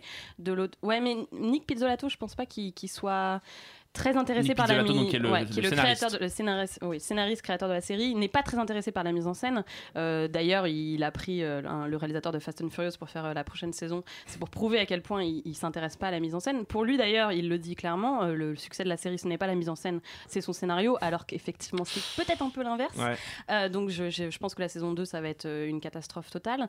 Mais en tout cas voilà il y, a- y y eu une recherche de, de mise en scène au, au niveau des séries. Il y a eu des choses très très fortes à la télévision cette année The Leftovers qui est la, la nouvelle série euh, donc euh, produite par Peter Berg euh, qui avait déjà produit Friday Night Lights euh, donc qui était passée sur HBO qui est une série qui est vraiment Sur bancale euh, sur OCS euh, qui est la nouvelle série de, de euh, je sais plus son nom mais en tout cas l'un des créateurs de Lost Damon, Damon Lindelof, Lindelof, voilà, ouais, euh, qui, a- qui, qui réose, en- qui réose, qui rehose Mm. euh, faire de la série depuis Lost, puisque pour lui ça a été un pugilat, Lost. Mm. Euh, et, et The Leftovers, c'est une série complètement bordélique, mais qui ose des choses Complètement dépressive aussi. hein. complètement dépressive. Euh, je pense que j'ai mis une soirée totale à me remettre de, de ce- cet épisode final euh, parce que vraiment c'est une ambiance totale. Donc c'est pour faire très vite le, le pitch, c'est euh, euh, 2% de la population euh, disparaissent. Il n'y a, pas vraiment de logique et ça se passe trois ans après et c'est Comment on continue à comment vivre. on continue à vivre sans que sans que sans, sans, sans ses proches quoi. Et en fait, Damon Lindelof disait qu'il veut pas résoudre le mystère, c'est l'anti-Lost. Lui, ce qui l'intéresse, c'est juste vivre avec le un poids, avec une disparition et comment on avance. Euh, c'est une série merveilleuse, vraiment. Euh, et au niveau des comédies, il y a eu You're the Worst, euh, qui est le- Chef-d'œuvre. voilà chef-d'œuvre de la comédie euh, euh, cet été, donc une comédie romantique entre deux personnes ingrates, Désagréables, odieuses, Désagréables, méprisantes. nous quoi. Ouais. Euh, euh, il y a eu Broad City, euh, qui, est, qui est- alors là vous dites que Girls c'est trash, mais regardez Broad City. Ah oui. Broad City, euh, le premier épisode, c'est quand même deux copines qui, qui passent une demi-heure à chercher euh, du shit euh, à, à New York et, euh, et qui voilà qui trouvent que la meilleure solution pour pour cacher sa bœuf, c'est de le mettre dans sa chatte. Parce que les chiens ne peuvent pas le, ne peuvent pas le trouver, c'est hyper hardcore. Non mais vraiment, il y a des choses incroyables à la Ah télévision en ce incroyable. moment. En, en termes de nouveautés, euh, il y, y a des trucs passionnants quoi. Et en termes de clip, ou en termes de. Est-ce que finalement la vidéo de l'année ce serait pas les fesses de Nicki Minaj, Perrine? Oui, non, c'est là où je voulais en venir. Je pense que a- là où l'autre vidéo qui marque cette année, c'était le, le- presque le retour du clip. Il y a un truc, euh, cette année, le clip avait de nouveau une très grande importance.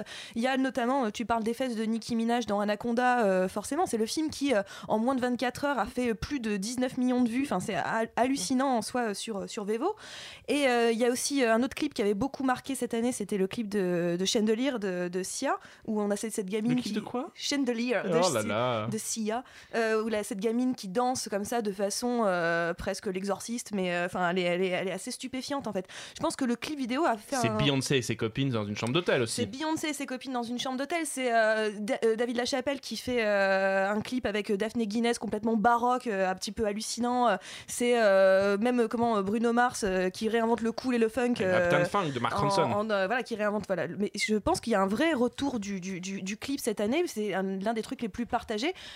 Avec en même temps le. le- le- Et comment va Tal alors Tal, je, sais- je- je- je- elle est à l'international, je sais pas qui c'est, mais euh, non, je sais qu'elle sort un, je crois un, un super euh, disque avec tous ses tubes, Ah, Hein, parce qu'elle a dû faire euh, après un, un CD demi, Euh, mais je sais pas qui c'est cette meuf. Non, mais voilà, il y, avait, il y a- Genre, tu sais pas. avec Nicki Minaj, il y a eu aussi l'avènement. Et c'est c'est l'avènement de 2014, l'année du butt, quoi. Enfin, vraiment, il y a eu un truc. euh, Année le, du le- cul, hein, pour ah bah oui, non, mais l'année du cul, quoi. C'est vraiment, c'est la, la butt year, quoi. Enfin, où, euh, mais qui- voilà, Kim Kardashian qui break l'internet euh, avec, Avec la photo de Jean-Paul Good. avec la photo de Jean-Paul Good. Donc, euh, c'est vraiment, le- pour moi, les, les images qui ont marqué cette année, c'était le, enfin, le- les clips, les clips qui font vraiment un grand retour.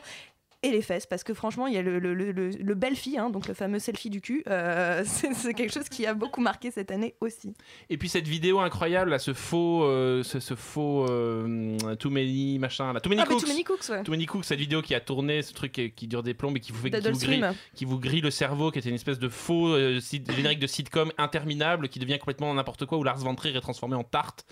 Je vous invite vraiment à voir. Ah non, mais c'est Cooks. vraiment très très bien. Par ça contre, vous allez passer euh, une soirée incroyable. Vous aurez la chanson dans la tête toute la soirée. Too Many Cooks, ça s'appelle. Autre avènement en France, mais carrément sur la diffusion des images, c'est l'arrivée de Netflix, Pauline. Oui, oui, alors Netflix, Netflix ouais, je vais y arriver, qui est arrivé en France, alors je sais plus la date, c'est fin octobre, début 15 novembre. septembre. 15 septembre. Merci, c'est les chiffres. Et euh, qui offre euh, qui offre de nouvelles possibilités euh, pour le cinéma de, de voir euh, des films. Je pense à The Disappearance of Eleanor Rigby, qui est proposé dans ces trois versions sur Netflix, qui avait été présenté à Cannes. Je crois que c'est toi, David, qui en avait parlé pour avec Them, la version Them, et qui a été, avait également été présentée à Deauville et à Toronto. Il me semble toujours sous cette version Them, alors que la, donc, le pitch c'est Jessica Chastain et James McAvoy Se séparent. se séparent, voilà, et on va suivre euh, de leur point de vue, euh, leur histoire, euh, ce qui s'est passé, etc. Le Them rassemble euh, les, deux films que sont Him and Her de, façon beaucoup plus. Synthétique, voilà, condensée. Et euh, là, ce qui est super, c'est qu'on va voir, euh, enfin moi j'ai pas encore vu, mais je, je vais le faire. Euh, le film est magnifique, le Them que j'ai eu l'occasion de voir est vraiment un très très grand film.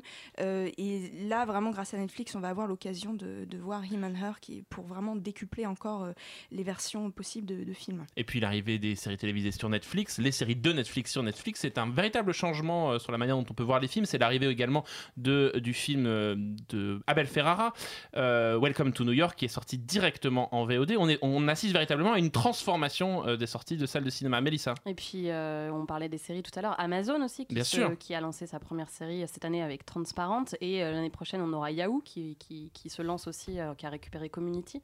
Euh, et aussi, cette année, euh, on, l'un des événements de l'année, c'est des, juste des teasers. Mm. C'est- C'est-à-dire qu'on attend. Ou des trailers ou de des tease. trailers de teasers. Il y a même les vannes de Euh, teaser, quoi, donc- des trucs qui durent 6 secondes à peu près. Donc la vidéo la plus vue cette année, je pense, euh, c'est le trailer de Star Wars. euh, et- Épisode euh, 7 épisode 7, où euh, on voit plus de noir que d'images. Il faut le dire quand même dans cette, dans cette euh, bande-annonce. Donc, euh, fondu au noir, c'est l'apologie enfin, du marketing euh, total euh, aussi, euh, enfin en tout cas par, ce, par, ce, par cette bande-annonce.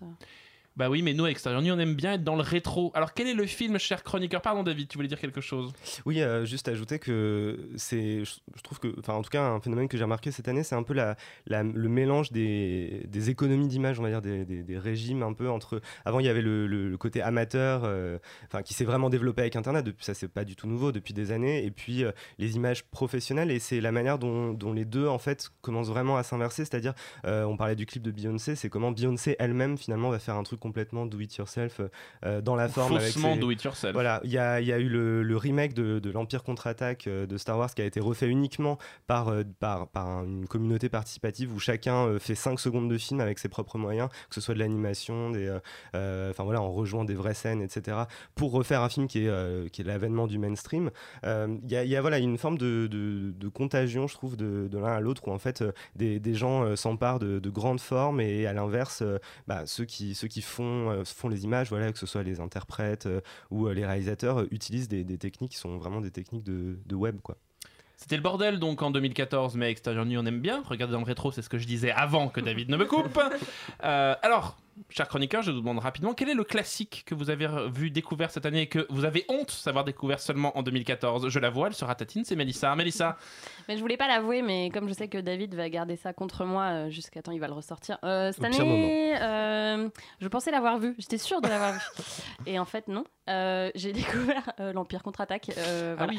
Non, mais c'est horrible. C'est-à-dire que je pense que j'ai tellement vu les images par d'autres moyens que je pensais avoir vu le film. Et quand j'ai vu le film, en fait, non, je l'avais pas vu. Donc, je vais bientôt voir le 6. non, c'est terrible. C'est honte, honte, honte totale. shame on you. Perrine, classique inavouable que tu as découvert cette année. Euh, non, rien, parce que moi j'ai tout vu. Euh, non. non, par contre, je me suis aperçu d'un truc euh, cette année. Enfin, non, c'est pas que je me suis aperçu, c'est que je. Il y a le film The Thing de, de- de- de Carpenter que j'ai déjà vu, mais que j'ai souvent vu de façon. euh, parcellaire, je me suis régulièrement endormie euh, pendant le film, dans les quatre premières fois où je l'ai vu. Donc finalement, j'avais jamais vraiment vu en entier ou de façon très très composite. Et cette année est la première fois où je l'ai vu de bout en bout, en entier, et sans m'endormir. Et je suis assez fière de moi, et le- parce que le film est vraiment extraordinaire. Je tiens à le préciser, c'est vraiment extraordinaire. Mais je suis fière de moi de l'avoir vu sans m'endormir. Donc, Et, euh, ben moi je sais pas si c'est un classique, mais moi j'ai découvert cette année un film incroyable qui s'appelle Wake in Fright de Ted Kotcheff, qui est un film complètement dingue. C'est pas le film de Noël par excellence. hein. Si vous aimez les animaux, ça va être un peu compliqué, mais ça a été vraiment une des claques de l'année, ce Wake in Fright de Ted Kotcheff. Pauline.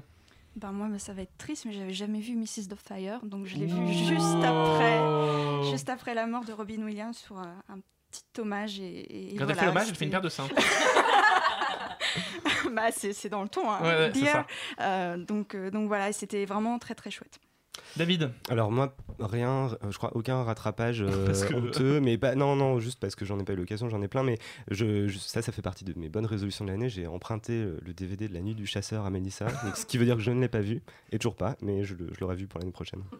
Émile, est-ce que tu as un classique inavouable? Euh, oui, bah, à l'occasion de la mort d'Alain René, j'ai découvert Hiroshima mon amour, qui est un chef-d'œuvre que je n'avais encore jamais vu, donc il n'est jamais trop tard. Justine? Eh bien, exactement comme David, j'ai emprunté les Goonies à Mélissa, que je n'ai jamais vu. Pas exactement comme David, euh, les Goonies, euh, La Nuit du. Ça va. Donc voilà, c'est plutôt une année euh, bonne résolution, mais cette année, je pense pas avoir euh, rattrapé des classiques euh, inavouables parce que bon. Trop bah, des têtes à l'extérieur. Alors, si vous voulez me m'emprunter des DVD, vous m'envoyez un petit mail sur euh, Radio Campus, je serais ravie. À l'extérieur, on n'est pas que des têtes, on est aussi des corps et on aime les corps des autres. Quel est l'acteur le plus sexy ou l'actrice la plus sexy de l'année selon vous Justine? Jack O'Connell, sans hésitation. Mon dieu, c'est le moment où ça geint. Euh, Mélissa Ah, elle m'a piqué, elle m'a piqué mon acteur. Moi aussi, j'ai beaucoup bavé devant Jack O'Connell, surtout dans Les Points contre les murs. Pauline Alors moi, c'est Ben Schnetzer de le- qui joue le leader dans Pride, qui, qui a un charisme de malade et qui joue aussi dans Riot Club d'ailleurs. Bon bah, Perrine Je n'ai pas, je n'ai pas Ah, d'idée. mais non, mais je, en fait, je sais pas, je m'attendais pas du tout à cette question, donc je suis en train de chercher dans ma tête si vous Perrine, quand on va voir des films, elle fait Marie numéro Oh. 37. Oui, bah, Marie numéro Futur époux 32. numéro 52. Mais c'est vrai que je, je- non, je, je vais réfléchir, tu reviens vers moi dans 10 minutes. Je reviens sur toi. Émile, l'actrice ou l'acteur Euh, il y en aurait beaucoup. Moi, je dirais Kate Mara dans, dans House of Cards. Mais Ouais. malheureusement, on la voit pas beaucoup dans la deuxième saison. Mais sinon, euh, tous les films avec Emma Watson. Donc cette année, il y avait Noé. Ouais. Anaïs de Moustier, les gars. Anaïs de Moustier, quand même. Hyper sexy chez François Ozon, quand même, non? Non, il y a Et Romain euh, Duris, hyper. Non, autre non. chose, ouais. Raphaël Personnage. Ah oui, Raphaël Perso- Personnaz, mais mille fois. Non, non, non, mais il y, a un- il y a un corps très sexy, c'est celui de. Comment elle s'appelle euh, J'ai que le nom du film dans la tête. Eh ben. Euh, Tamara Drew, enfin, elle joue Eh dans- bah, Gemma Atherton. Gemma Arterton, voilà, qui était dans. euh, Gemma Bovary. Dans Gemma Bovary, et elle, elle est euh, en termes de. C'est beau. C'est beau. C'est très joli. David, pour conclure ce moment un peu miso-macho. Moi, ce sera la voix de Scarlett Johansson. Eh bien, Encore dans Lucie. Ah non, et Joachim Phoenix quand même dans Heure. Moi, je suis complètement tombée amoureuse de Le lui. pantalon, euh, nombril. Ah, mais moi, c'est tout à fait mon style. on va calmer tout le monde avec un petit jeu. C'est l'heure du blind test, de faire en sorte que est-ce que les chroniqueurs d'extérieur ont bien travaillé, ont-ils les oreilles bien nettoyées, bien ouvertes? En gros, on vous passe des extraits, chers chroniqueurs, et à vous de retrouver le film en question. Wonderwall. Mommy Ah, Mommy. Ah, il fallait pas dire le nom de la chanson. Non, faut dire le, le nom du film. Ah. Si tu veux la chanson le nom aussi. du hein. film et la quatrième réplique du film. Euh, Hostie. Les... Les, les, les, les, les quoi? Les Les, cyniques les- seront... les sceptiques seront confondus. Allez, deuxième extrait. Deuxième extrait. Les combattants. Bravo, c'est ça. Euh, je connais pas la quatrième réplique, désolé. Là, ça va aller très vite aussi. Troisième extrait.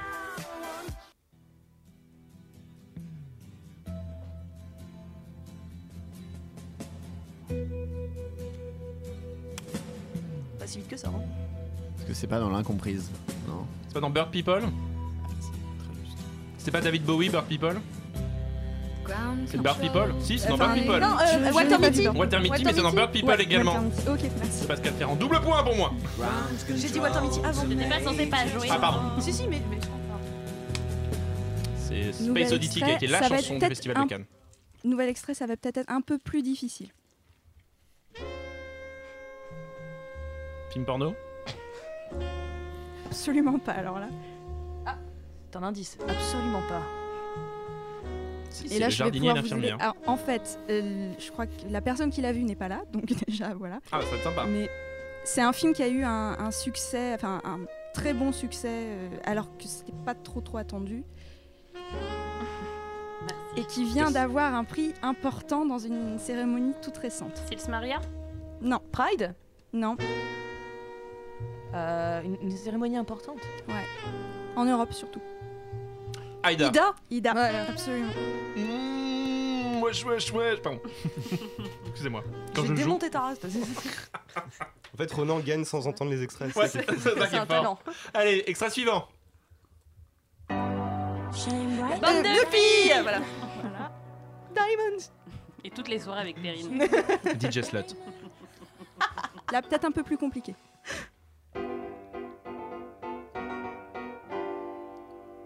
Charlie Chaplin Le mécano de la générale. non. for paper and strings. You can have your own set of wings.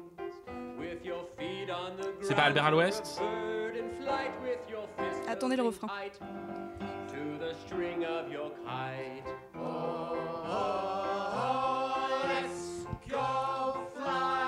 Mary Poppins, c'est.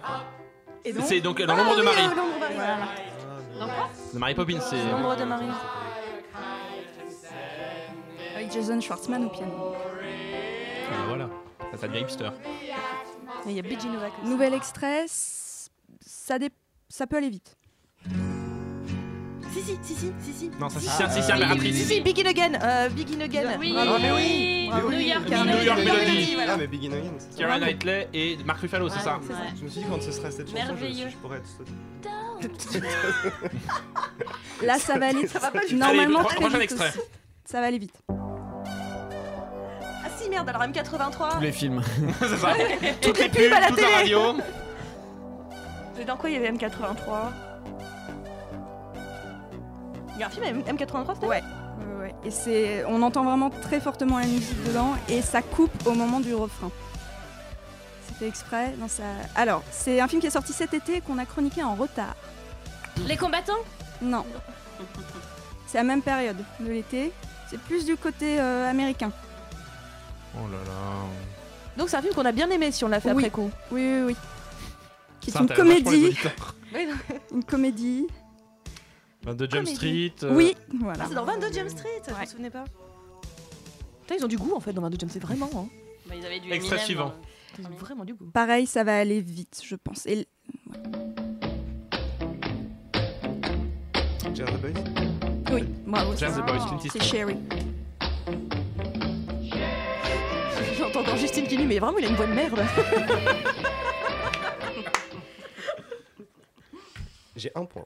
Alors là, vous allez voir, j'ai- c'est pas un peu de la triche, mais bon, vous allez comprendre. Ça va aller vite, je pense aussi. C'est de la triche.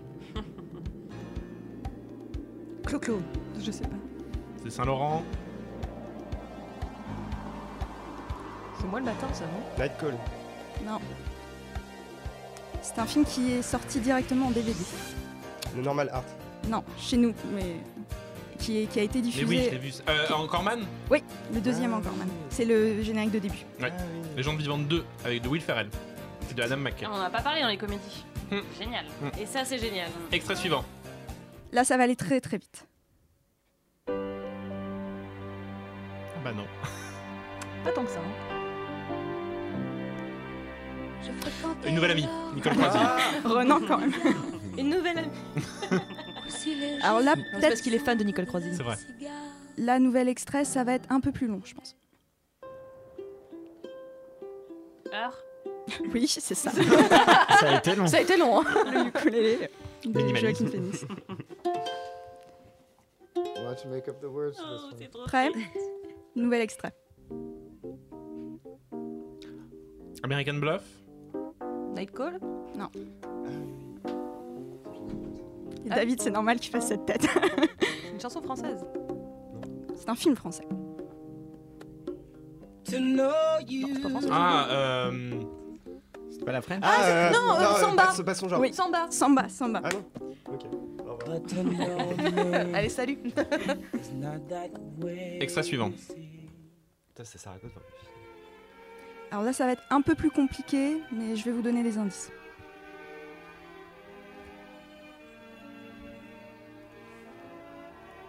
C'est mignon. Peau d'âne. Non, mais ça ressemble, le son ressemble. Sans- C'est l'en- l'entrée chez Brigadoon, tu vois. Ah, Sarah préfère la course? Oui, bravo. La scène de karaoké qui est de extraordinaire. karaoké, ouais. Extrait suivant.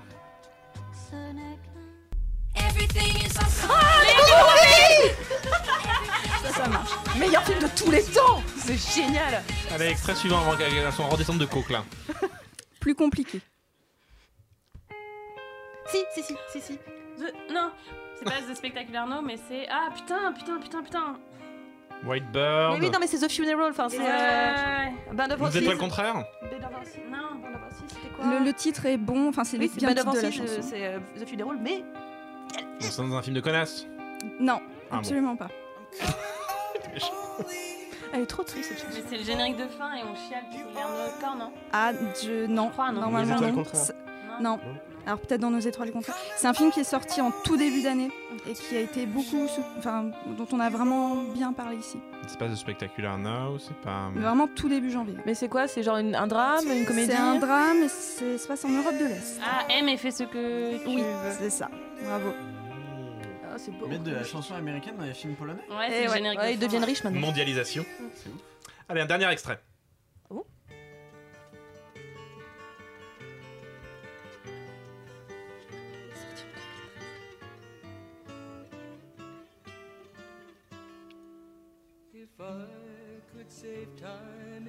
C'est une des meilleures séquences de l'année. hein. Bah non, c'est pas dans Saint-Laurent. C'est un film euh, qui est sorti au mois de ju- mai-juin, qui est un blockbuster, un gros blockbuster. Transformers. Et après, je peux vous mimer la scène si vous voulez. Ah, oui, c'est euh, Days of the Future Past. Ouais, c'est X-Men. C'est quand Quicksilver euh, change. C'est ça. les- Ah oui, ah, c'est chouette ça. On peut pas en mettre encore Allez, une dernière, Perrine. Ouais, encore. Ah oui, il y en a encore. hein. Ah ouais, ouais, bon, c'est pas grave, allez. Alors, plus compliqué, je On sais pas si beaucoup de gens l'ont vu. Bah, c'est Gloria Gaynor. Pas son genre. Pas son genre. Pas son genre, bravo. Une des plus grandes scènes de Ça a l'air bien. La Coupe du Monde Lilian Thuram. La suivante, Les yeux dans les bleus. Et mes Jacquet, on t'aime. l'extrait suivant, ça va aller vite aussi. Gardien de la galaxie Voilà. Alors, c'est Guadalajara et Gardien de la Galaxie. C'est le générique de début. Le summum du cool là. Et dire qu'il va être avec des vélociraptors l'année prochaine. Extrait suivant.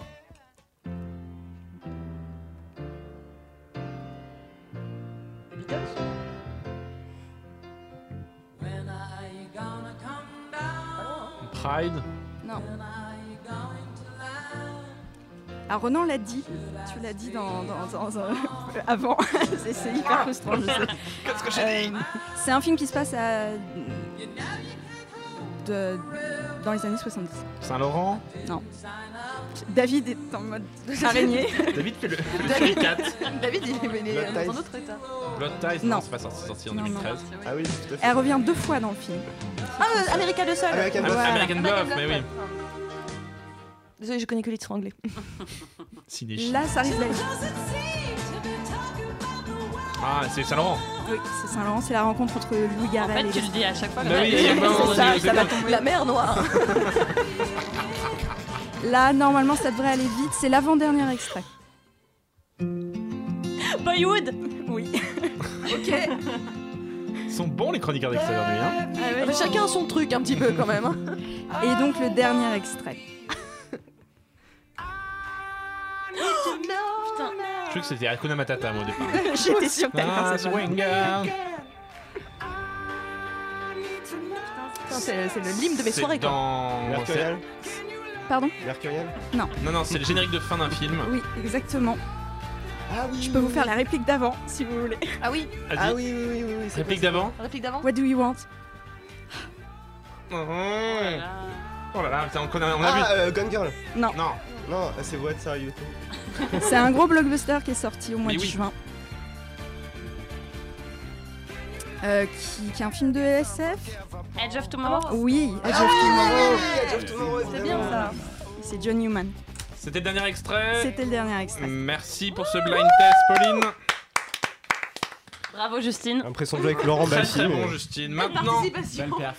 Maintenant que vous avez aiguisé vos oreilles, connaissez. Combien de fois les films pour vous en rappeler autant Bah non, On, enregistre une émission.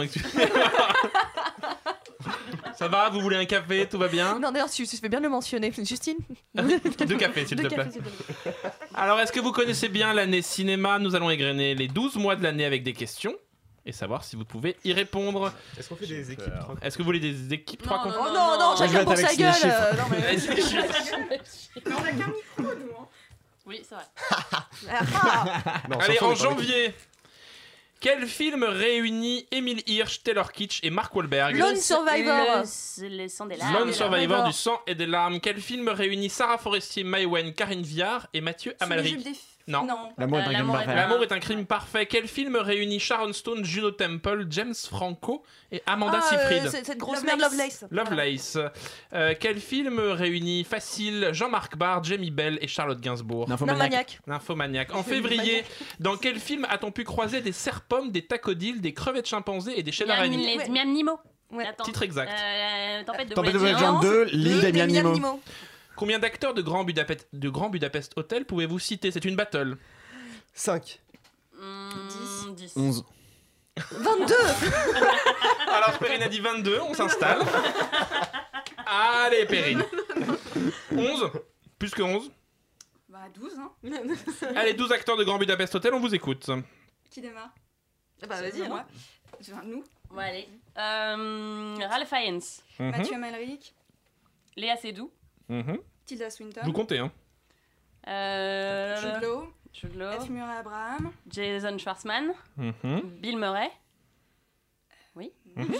Euh, là, là, là, là. Euh, Edward Norton, Ouais. Ah, mais c'est facile en fait. Mhm. C'est Il y en facile. a beaucoup plus que Tom. Wilkinson. Ouais. Mhm. Comment il s'appelle le petit? Je sais plus. Vous êtes à combien là? Ils sont à 10. Ça, Saoirse Ronan. Ah oui, Oui. cherche Sharon. Ouais. 11. Un dernier. Un dernier. euh, Moi je sais. Euh, euh, pas- celui qui joue, joue Pasolini et le bouffon vert. Ah, William Dafoe. William Dafoe, Et bonne Adrien réponse. Brody. Bon, ensuite un 13 Bien joué. Boum Bravo. Comment s'appelle le méchant de la grande aventure Lego? Euh, C'est ton film préféré, tu le connais pas sais pas C'est pas Dark Will Lord ou un truc comme ça. Mais oui, c'est Will Ferrell, mais c'est. euh, comment il s'appelle? Bordel, je sais plus. Je sais plus. Non, je sais plus. Je vois sa gueule, je vois Will C'est Ferrell. pas The Lord ou Dark Lord Non. vraiment. Ah, je sais plus à quoi il ressemble. Ah, comment il s'appelle Parce qu'il a, il a, il a son Kraken, enfin le, le release de, de, de Kraken là. Mais. euh, Non, comment il s'appelle? Lord, enfin, un truc, il construit ou je sais plus quoi. Enfin, Je pense qu'on Lord pas trouvé. Build- On peut passer. Non, je sais plus. Lord Business. Business. Mm, mm, C'est mm, pas business dedans?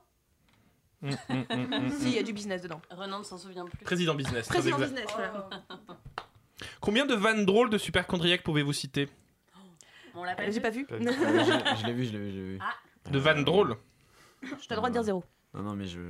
C'est subjectif je- C'est vrai que ça dépend. Eh bien, c'est une question piège, il y en a pas Wouh En janvier, il faisait du ping-pong, en février, du vélo. Qui est-il Pou, pou, pou, pou, pou. En janvier, il faisait du ping-pong avec son fils. En février, du vélo. Qui est-il En février, du vélo. Des questions. Michel Houellebecq. C'est français Fran- C'est français, ouais. Bernard Ménez. Bernard Ménez, Ah, oui, évidemment. Tonnerre et La Kepa sur Vilni. En mars, les Oscars. Combien de récompenses pouvez-vous me citer? Ah, j'ai révisé. Perrine. Euh, Ah mais non, moi j'ai euh, j'ai même, j'ai j'ai pas qu'il y a eu l'Oscar. moi, Ouais. je dis 10. 10. Pauline. Pauline. Tu te démerdes. Ouais, je me démerde, ok. Oscar du meilleur film étranger, La Grande Bellezza. Euh, meilleur euh, costume, Gatsby. Euh, meilleur ac- Non, j'ai- attends. Euh, meilleure actrice, Kate Blanchett. Meilleur second rôle, Anna Hathaway. Oui. Mais, euh, enfin, meilleur second rôle féminin, meilleur second rôle masculin, Jared Leto. Et donc, meilleur acteur, Matthew McConaughey. J'en suis à combien là? 6. Meilleur film, 12 Years a Slave.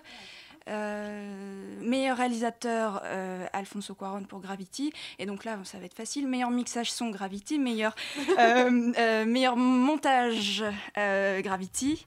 Euh, et voilà, c'est bon.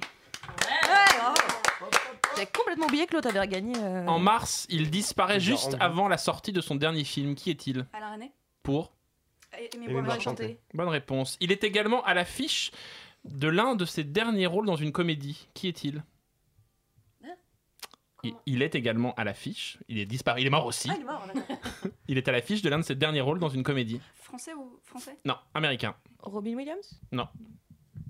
En mars. Euh, James Gandolfini. James Gandolfini pour Euh, je sais pas, All, All- About Albert. All About Albert. Albert. C'est une comédie?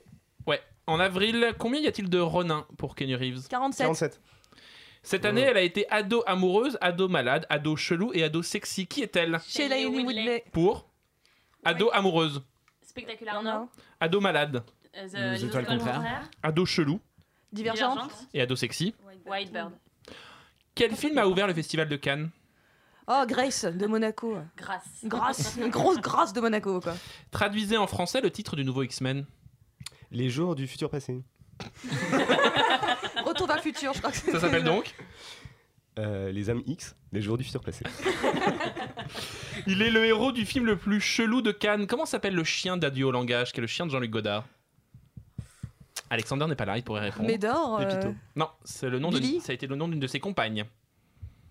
Ouais, bah voilà, dès qu'il y a un peu de culture. Justine, on t'écoute? Anna? Non, non. Ouais, Anna Karina. Non, ça a été le, c'est le nom de famille d'une de ses con... Karine. Il l'a dit? Et qui l'est sorti, lui Elle est assez connue, ou en tout cas, elle a été. euh, Donc c'est avant Karina. C'est après Karina, il me semble. C'est une actrice. Ouais. Sharon Tate. Non. Mais non Mauvais goulande Bon, On sait pas. Miéville comme Anne-Marie Miéville, qui a été la compagne de Jean-Luc Godard. Nul pour Godard. Oui, bon. Quelle est la durée exacte de la Palme d'Or? 3h16. Qui c'est- Et la Palme d'Or, c'est? Winter Sleep. Cette adaptation d'un best-seller mondial est sortie en toute discrétion. En mai, lequel? Euh, le centenaire qui voulait fêter son, qui voulait pas fêter son anniversaire, un truc comme Ouais, ça. le vieux qui voulait, vieux qui voulait pas voulait- fêter Ah, son anniversaire. Complétez cette phrase. La nièce de mhm, adapte les nouvelles de mhm, avec dans le rôle un- le fils de mhm. Français? Non. Je répète, la nièce de mhm, De- adapte de- les nouvelles de La, nièce- mhm, la nièce de, euh, de, euh, de Coppola. mhm, adapte les nouvelles de James Franco. avec le fils de Val Kilmer. Bonne réponse pour Palo Alto. Palo Alto. Avant d'être Uptown Funk, l'année était Uptown Girl en juin. Qui sont-ils? Ah bah c'est les mecs euh, de- enfin, l'autre là, elle dit qu'il chante mal la Frankie Valli euh, c'est les. Jersey Boys Qui se cache under the skin? Scarlett. Scarlett. Non, c'est un truc tout noir. Comment se nomme le dragon héros de Dragon 2 Smog. Qu'est-ce qu'il a dit? C'est- Croque-mou, Et croque qui est la voix d'Harold, le héros en VO euh, Jay Baruchel. Baruchel. Baruchel.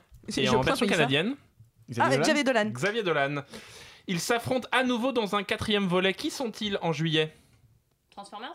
Oui, mais Oh. qui sont qui s'affrontent qui Bah, les contre Decepticons et puis Contre euh, les euh, Les Megatron. Asiatiques. Ça se passe à Hong Kong. Les Chinois contre Les les, Decepticons contre les.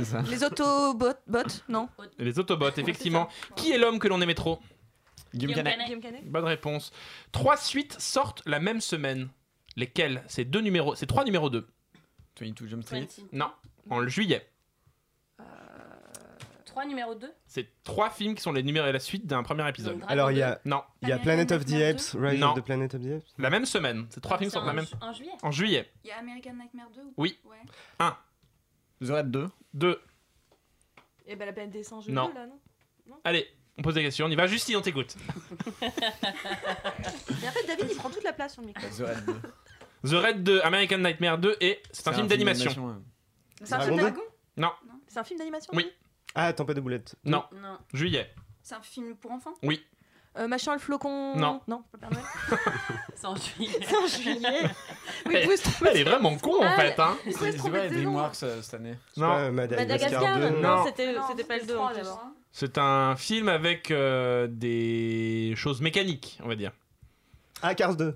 Euh, Plaine 2. Planes Planes 2, 2, effectivement. Planes Planes 2, American Nightmare 2, The Red 2. Sorti de Boyhood, le film dont tout le monde a parlé, mais con- sur combien d'années se déroule le 12. 12. Et comment s'appelle l'acteur principal Hélène Coltrane. Coltrane. Bonne réponse. Sorti également de Maestro qui raconte la rencontre entre. Josin Romer. Quirin et, Et Romer. et Romer. pour le tournage de. Les Amours d'Astrid, c'est Voilà. Bonne réponse. En août, c'est le carton à peine surprise de l'année. Les gardiens de la galaxie ont submergé le monde de leur cool attitude. Oui, mais comment s'appellent-ils ces gardiens de la galaxie? Alors il y a Drax, Star-Lord. il y a Star-Lord, il y a Gamora, il y a Groot et il y a et, euh, Rocket Raccoon. I'm Groot. Bonne réponse. Mieux vaut ne pas l'appeler si vous voulez ne pas faire des cauchemars. Comment s'appelle le croque-mitaine de l'année sortie? Bah, Ah, bah, Babadook. Tu vois, je réponds. C'est le carton un peu flippant de l'année pour le Lucie de Luc Besson. Oui, mais à partir de quoi est fait la drogue? Ah, de placenta. C'est ça, non? Pas de réponse. Oh là là, je l'ai pas vu. Deux acteurs voient double en août. Euh, Jesse Eisenberg et Jack Gyllenhaal. Bonne réponse. Septembre, comment s'appelle la party girl de la rentrée? Euh, Angélique. Son nom de famille? Litzenberger. De qui Honoré adapte-t-il les métamorphoses? Ovid. Ovid. Ovidi. Elle est incroyable, hein? Elle est Mademoiselle Julie en septembre. Jessica Chastain. Qui se fait enlever et cherche à se suicider ce mois-ci? Ce mois-ci, en Ouais, décembre En septembre. Ah. En septembre, il Ah. se fait enlever à la télévision et cherche à Ah, se bah c'est suicider. Michel Houellebecq. Pour Euh, le- la disparition, le, non, Near l'enlèvement Death de Experience. Near Death Experience. Et l'enlèvement de Michel Houellebecq. spoiler un film énorme. Que doit-on faire de ces morts ce mois-ci en septembre On les mange. Bonne Et réponse. Beauvais. Comment s'appelle le réalisateur de The Tribe? Alors, euh, non, j'ai oublié son nom. C'est Shkrovskov. Mikhail. Mi- Non. Non, si, Miguel. Sergei. Non. Sergei, non. on va tous les faire. Allez, on y va. Le- le-. Ça se termine en. Non, off, mais ouais. Non. Je l'ai- je l'ai écrit il y a pas longtemps, mais je sais pas le, je sais pas le prononcer. Georgov. Non. C'est hyper long. Non, c'est Ouais. Storobovic. je trouve, euh, Bah. Miroslav Slabochski. Miroslav. Slaboshipski. Mais à votre avis, quoi. combien de lettres compose son 14. nom 18. 14, effectivement, 14 lettres. Sortie de Gone Girl de David Fincher. Quel jeu Nick offre-t-il à sa sœur au début? Mastermind. Merci. Qui atteint le paradis en Alain octobre Cavalier. Sortie de Mommy, mais quelle chanson le héros chante-t-il dans un karaoké Céline Perlet, Dion. non, Non. Vivo Perlé. Vivo Ouais, Perlé. Vivo Perlé, elle l'a dit. Pouvez-vous interpréter Vivo Perlé Vivo Perlé, la quando sa. C'est tout. Merci Perrine. On peut pas faire Céline Dion. T'as Donc- même pas mis Céline Dion donc. te- Dans quelle Je année, pouvais pas mettre toute la BO de Mommy. en quelle année se passe le film de Yann Demange 71. Bah, 1900. 1971. Mais- Ah, mais- mais- Et dernière question, c'est la fin pour le Hobbit en décembre. Mais combien d'acteurs de la trilogie du Hobbit pouvez-vous citer? Attention, Cinq. les nains sont joués par des acteurs différents. Je- non, ouais, José Bové. quatre, Cinq. quatre, quatre, cinq. Cinq, ouais. Ouais, 6, 5, 6. 6, allez, 6 de ce côté-là, on y va. Martin Freeman, Orlando Bloom, Evangeline Lilly, Richard Armitage, Lee Pace. Benedict Cumberbatch? Bonne réponse, si. Yann McKellen. Voilà, c'en est tout pour le quiz d'Extérieur Nuit. C'est le moment tant attendu. C'est Bravo à Justine. Qui a gagné Eh ben c'est moi. Ah, ok. C'est Justine qui a gagné. C'est le moment tant attendu de révéler le top d'Extérieur Nuit. Je l'ai dans l'enveloppe qui est ici. Pour de vrai, hein. Et l'en- l'enveloppe est vraiment cachetée. On va découvrir ensemble avec vous. Pardon. On va découvrir ensemble avec vous le verdict de la radio. Je de l'enveloppe.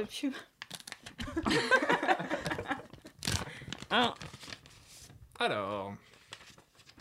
En numéro 12, puisque c'est un top 12, Métamorphose de Christophe Honoré. Ah bon En numéro 11, Nymphomaniac de Lars von Trier. En numéro 10, Iranien de Mehran Tamadon. En numéro 9, Whiplash de Damien Chazelle. En numéro 8, Le vent se lève de Hayao Miyazaki. Numéro 7, Mommy de Xavier Dolan. Seulement 7 Numéro 6, Boyhood de Richard Linklater. Numéro 5, Saint-Laurent de Bertrand Bonello. Quatrième, The Grand Budapest Hotel de Wes Anderson. Et nous rentrons dans le trio de tête en troisième position, Interstellar de Christopher Ah bon? Nolan. en deuxième position, Heure de Spike Jones. Et le grand gagnant est, roulement de tambour Oh pardon. c'est effectivement la Gone Girl de David Fincher qui remporte le succès d'Extérieur Nuit pour le top 2014. Vous retrouverez évidemment le top intégral sur le site de l'émission. Dans quelques instants, on passe directement en 2015, mais avant, un peu de musique pour se remettre de nos émotions. Ziggy X. They got one more problem with you, girl. Hey.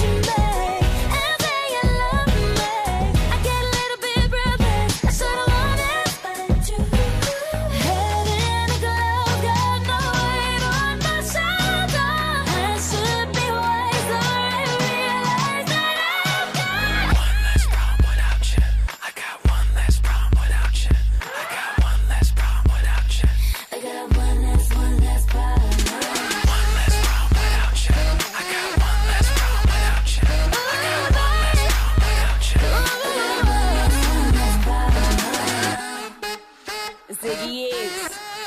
Uh, better and I'll be better off without you. In no time, I'll be forgetting all about you. You saying that you know, but I really, really doubt you. Understand, my life is easy when I ain't around you. Iggy, Iggy, too biggy to be his present. I'm thinking I love the thought of you more than I love your presence. And the best thing now is probably for you to exit. I let you go, let you back. I finally learned my lesson. No head stepping either, you wanted it, you just playing. I'm listening to you knowing I can't believe what you're saying. It's a million you, baby boo, so don't be dumb. I got 99 problems, but you won't be one. Like what?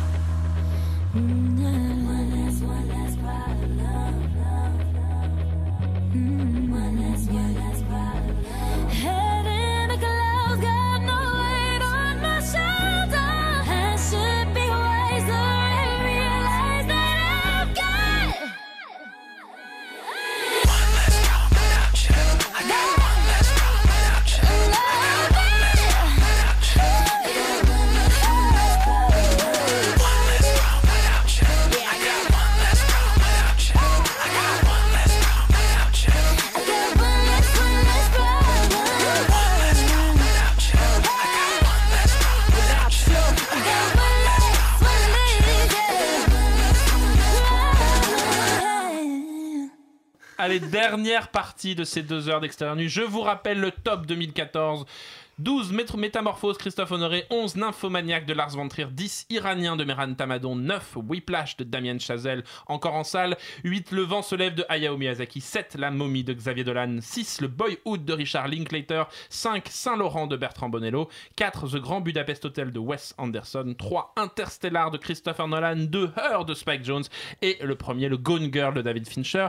Mais comme à Extérieur nous sommes en démocratie, il y a bien un film, chers camarades, qui vous avez mis dans votre top qui ne se retrouve pas dans ce top. Alors je vous laisse la parole. Quel est le film que vous voudriez défendre et sauver de 2014 qui n'est pas dans notre top commun Émile? Moi, j'aurais voté pour L'incomprise de Asia Argento, qui je crois était un petit peu boudé ici et qui pour moi est vraiment un très très beau film. Euh, qui voilà, n'a peut-être pas un profil de film à top, mais qui était pour moi un des films les plus beaux et les plus sincères de l'année. Émile est d'ailleurs le, le seul à avoir cité ce, ce film dans son top. Merci, euh, Léon c'est Zitrone. Mélissa. Euh, Sils Maria de Olivia Assayas, donc a reçu le prix Louis Deluc euh, il y a pas longtemps. Euh, c'est un film magnifique justement sur la trois générations d'actrices, donc jouées par Juliette Binoche, euh, Kristen Stewart et Chloé Moretz. Je n'aurais jamais cru dire que Chloé Moretz était une bonne actrice, mais dans ce film, elle m'a assez bluffé. C'est un film qui, qui est très intelligent, je trouve, et qui euh, qui, qui, qui, qui m'a bouleversée. Mélissa est également la seule à avoir. Perrine, le top. Bah moi, Lego Movie quand même, parce que euh, moi ça a été un... Déjà c'est le film que j'ai le plus vu, euh, 36-15 raconte ta vie, mais c'est le film que j'ai le plus vu cette année au cinéma. Mais voilà, je trouve que c'était un film qui était vraiment euh, très drôle, plein de second degré, hyper, hyper, hyper méta, et euh, qui, euh, pour le coup, je trouve que c'était vraiment une, une très, très, très grande réussite du duo, encore une fois, de, de 21 Jump Street, euh, que j'avais aussi Lord mis dans mon Miller. top. Voilà, Lord et Miller, qui sont vraiment terriblement doués. Eh bien, moi, je suis choqué qu'on ne trouve pas Dragon 2 dans notre top, qui est quand même le film le plus émouvant de l'année. Tu chiales avec un dragon, c'est quand même extraordinaire. Ça a été un des plus beaux films que j'ai vu à Cannes euh, cette année. Je suis content, il y a Saint-Laurent après, tout va bien. Justine Euh, Moi, ce serait euh, Only Lover Left Alive de Jim Jarmusch. J'ai trouvé une, une histoire d'amour euh, magnifique et un, un regard euh, sur la société euh, d'aujourd'hui extrêmement original. Et ça va très bien aussi. On aurait pu faire les films de vampires avec Saint-Laurent et Only Lover Left Alive. J'ai trouvé ça merveilleux. David? Moi, j'aurais Mercurial de Virgile Vernier et euh, Edge of Tomorrow. Ah non, de- c'est un. Non, mais j'ai envie Oh, de. Je, ce serait ces deux-là, je pense que, que j'ai envie de défendre. Pauline Bah pareil, moi je vais faire ma relou, je viens de dire deux. Euh, Maestro, je pense que vous serez pas mal d'accord avec moi, qui est un film vraiment euh, magnifique. Et euh, bah, euh, Pride, dont j'arrête pas de parler depuis, depuis un bon moment, qui, est- qui est un, un feel-good movie absolument incroyable. Voilà tous ces conseils, vous pouvez les retrouver soit en salle, soit en VOD ou en DVD assez rapidement. Vous retrouverez encore une fois le top d'Extérieur Nuit sur le site.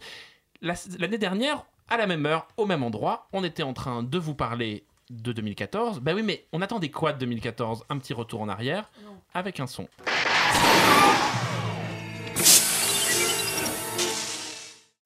Donc l'année 2014 sera riche, euh, on le sait en sortie, des attentes seront comblées ou déçues. Euh, pour ma part, j'ai euh, l'intention de décevoir comme tous les ans. Euh, Eh bien, cette première émission est au cordeau, David. On est très très bien et parti. je le sais, c'est pour ça que je dis, mais qu'attendez-vous, chers chroniqueurs, de cette émission, de cette émission, de cette... Alors de cette émission, on, On attendait attend un beaucoup peu de plus. choses. euh, on doit dire qu'on va te mettre une note, tu n'iras pas à Baltar, hein, finalement. Plus sérieusement, qu'attendez-vous de cette année 2014 au niveau des sorties cinéma? Euh, et ben pour ma part, moi j'attends The Grand Budapest Hotel de Wes Anderson. Donc Wes Anderson s'embarque dans une Autriche improbable, dans un hôtel. Il a réuni tous ses potes, en tout cas c'est ce que montre la bande-annonce. Ça a l'air dingue, une espèce d'Indiana Jones euh, stylé, chic et mélancolique. Je pense qu'on peut pas faire mieux en termes de projets improbables et de films délirants. Ce sera l'ouverture du festival de Berlin et c'est le film qu'on attend le plus. Justine? Euh, moi j'attends impatiemment Godzilla avec cette bande-annonce absolument What dingue qui est. Ah, on a Godzilla. Qui, qui sent euh, l'apocalypse, euh, un film extrêmement noir, enfin du moins sur, sur ce, enfin la- le début de la bande-annonce, mais courez là tout de suite, allez tous voir euh, YouTube, cette bande-annonce est, est- est incroyable, je veux dire, elle, elle te fout des frissons, c'est un, c'est un- c'est un vrai film catastrophe, là tu vois vraiment, un, voilà, c'est un film de, de monstre, c'est... C'est dans le cul Lulu Emmerich. Bah voilà Et, et j'ai envie de dire, ça envoie du pâté Ah putain, en 2014 on avait dit non. Hein. Et ben voilà, voilà, le film qui va envoyer du pâté mais grave, c'est Godzilla quoi. Là, on est clairement dans la partie de l'émission qui a été enregistrée le 31 décembre au soir. Euh, Mélissa Moi, c'est le nouveau film de Greg Araki, The White Bear in the Blizzard. Bird, The White Bird. Bird. C'est une barbe qui se. Pardon. Je parle très bien anglais. Euh, T'auras la version française hein, quand même.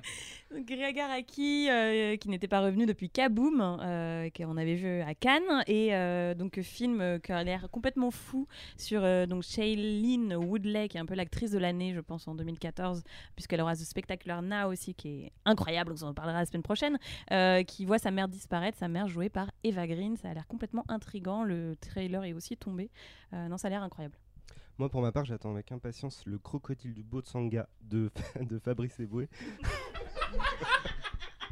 Mais plus sérieusement, j'attends avec impatience le nouveau Spike Jones qui s'appelle Her avec Joaquin Phoenix. Voilà, extérieur nuit, c'est fini. non, mais non, c'est pas fini, on continue. Faites-moi des signes. Suzanne. Alors moi j'attends, mais j'aurais pas à attendre longtemps. Heureusement, le dernier Hayao Miyazaki, le film d'animation euh, du grand maître d'animation japonais, qui sortira fin janvier, qu'il a annoncé comme étant son dernier film. Alors euh, c'est déjà très malheureux d'apprendre ça, et aussi comme un film étant en rupture avec ce qui, avec son univers fantastique, euh, qui voilà, qui nous a toujours donné. Cette fois, c'est un film historique sur le Japon du début du siècle, voilà, et avec des adultes et non pas des enfants. Donc on attend avec impatience. euh, le vent se lève. Euh, oui, j'en ai plusieurs. Je commencerai par le Dallas Buyers Club avec euh, Matthew McConaughey, qui, a l'air un film assez dingue sur les années SIDA et les ravages du SIDA au Texas, avec Jared Leto en travesti et Matthew McConaughey en, cowboy. Ça a l'air, assez incroyable. Et je continuerai en mode fangirl de de McConaughey avec Interstellar de Christopher Nolan, donc qui sort le 5 novembre. Et puis, euh, et puis euh, tant que j'y suis, je, ramène tout. Euh, The Disappearance of Eleanor Rigby, donc qui est un film en deux parties avec la vision d'un couple par l'homme puis par la femme, et enfin Mademoiselle Julie de Liv Ullmann qui a l'air très très beau. Et oui, et donc il y a Pauline qui vient de lire Allociné. Sinon, euh, moi l'année dernière. T'es j'avais méchante, dit, euh, je t'en- Mais non Mais pas du tout, attends. Pauline, Et, bah, bim Et euh, non, mais l'année dernière, moi j'avais dit. euh, comment ça s'appelle euh, G.I. Joe 2. euh, euh, oui, j'ai j'ai- Et j'ai- et j'étais déçue de pas voir le film. et, mais euh, non, G.I. Joe 2, j'ai été un tout petit peu. euh. Donc, mais j'abandonne pas sur les blockbusters. Et cette année, je crois en Jupiter Ascending de Dave Wachowski qui m'ont beaucoup surpris avec Claude Atlas cette année. Et je crois aussi beaucoup à X-Men euh, Days of Future Past qui a l'air vraiment dément. Regardez la bande-annonce, c'est comme Godzilla, ça a l'air dément, c'est trop cool. Et en plus, on a du français dedans. Mais Et il dit que t'as Les- pas regardé le cinéma. Non, non. Et les fans de séries vont se ravir puisque Véronica Mars revient au cinéma l'année prochaine en 2014. Donc l'idée de conclure enfin euh, cette série incroyable qui s'était finie sur euh, rien du tout. Euh, aussi parler, Christophe Honoré revient. Il adapte les métamorphoses d'Ovid, ça va être euh, génial. Louis Garrel passe au long métrage. Et je te laisse. Non, bah vas-y. Ah, Nicolas Stoller revient après 5 ans de réflexion sur The Neighbor avec, euh, Avec Seth Zac Rogen Efron. et Zac Efron. Ça a l'air Euh, en- dingue. Et il y a le vieux Alain Resnais qui revient aussi avec Aimer boire chanter. Et ça a l'air vraiment fou, ça aussi. Et Kenny Reeves réalise son premier film avec Man of Tai Chi. Voilà, extérieur.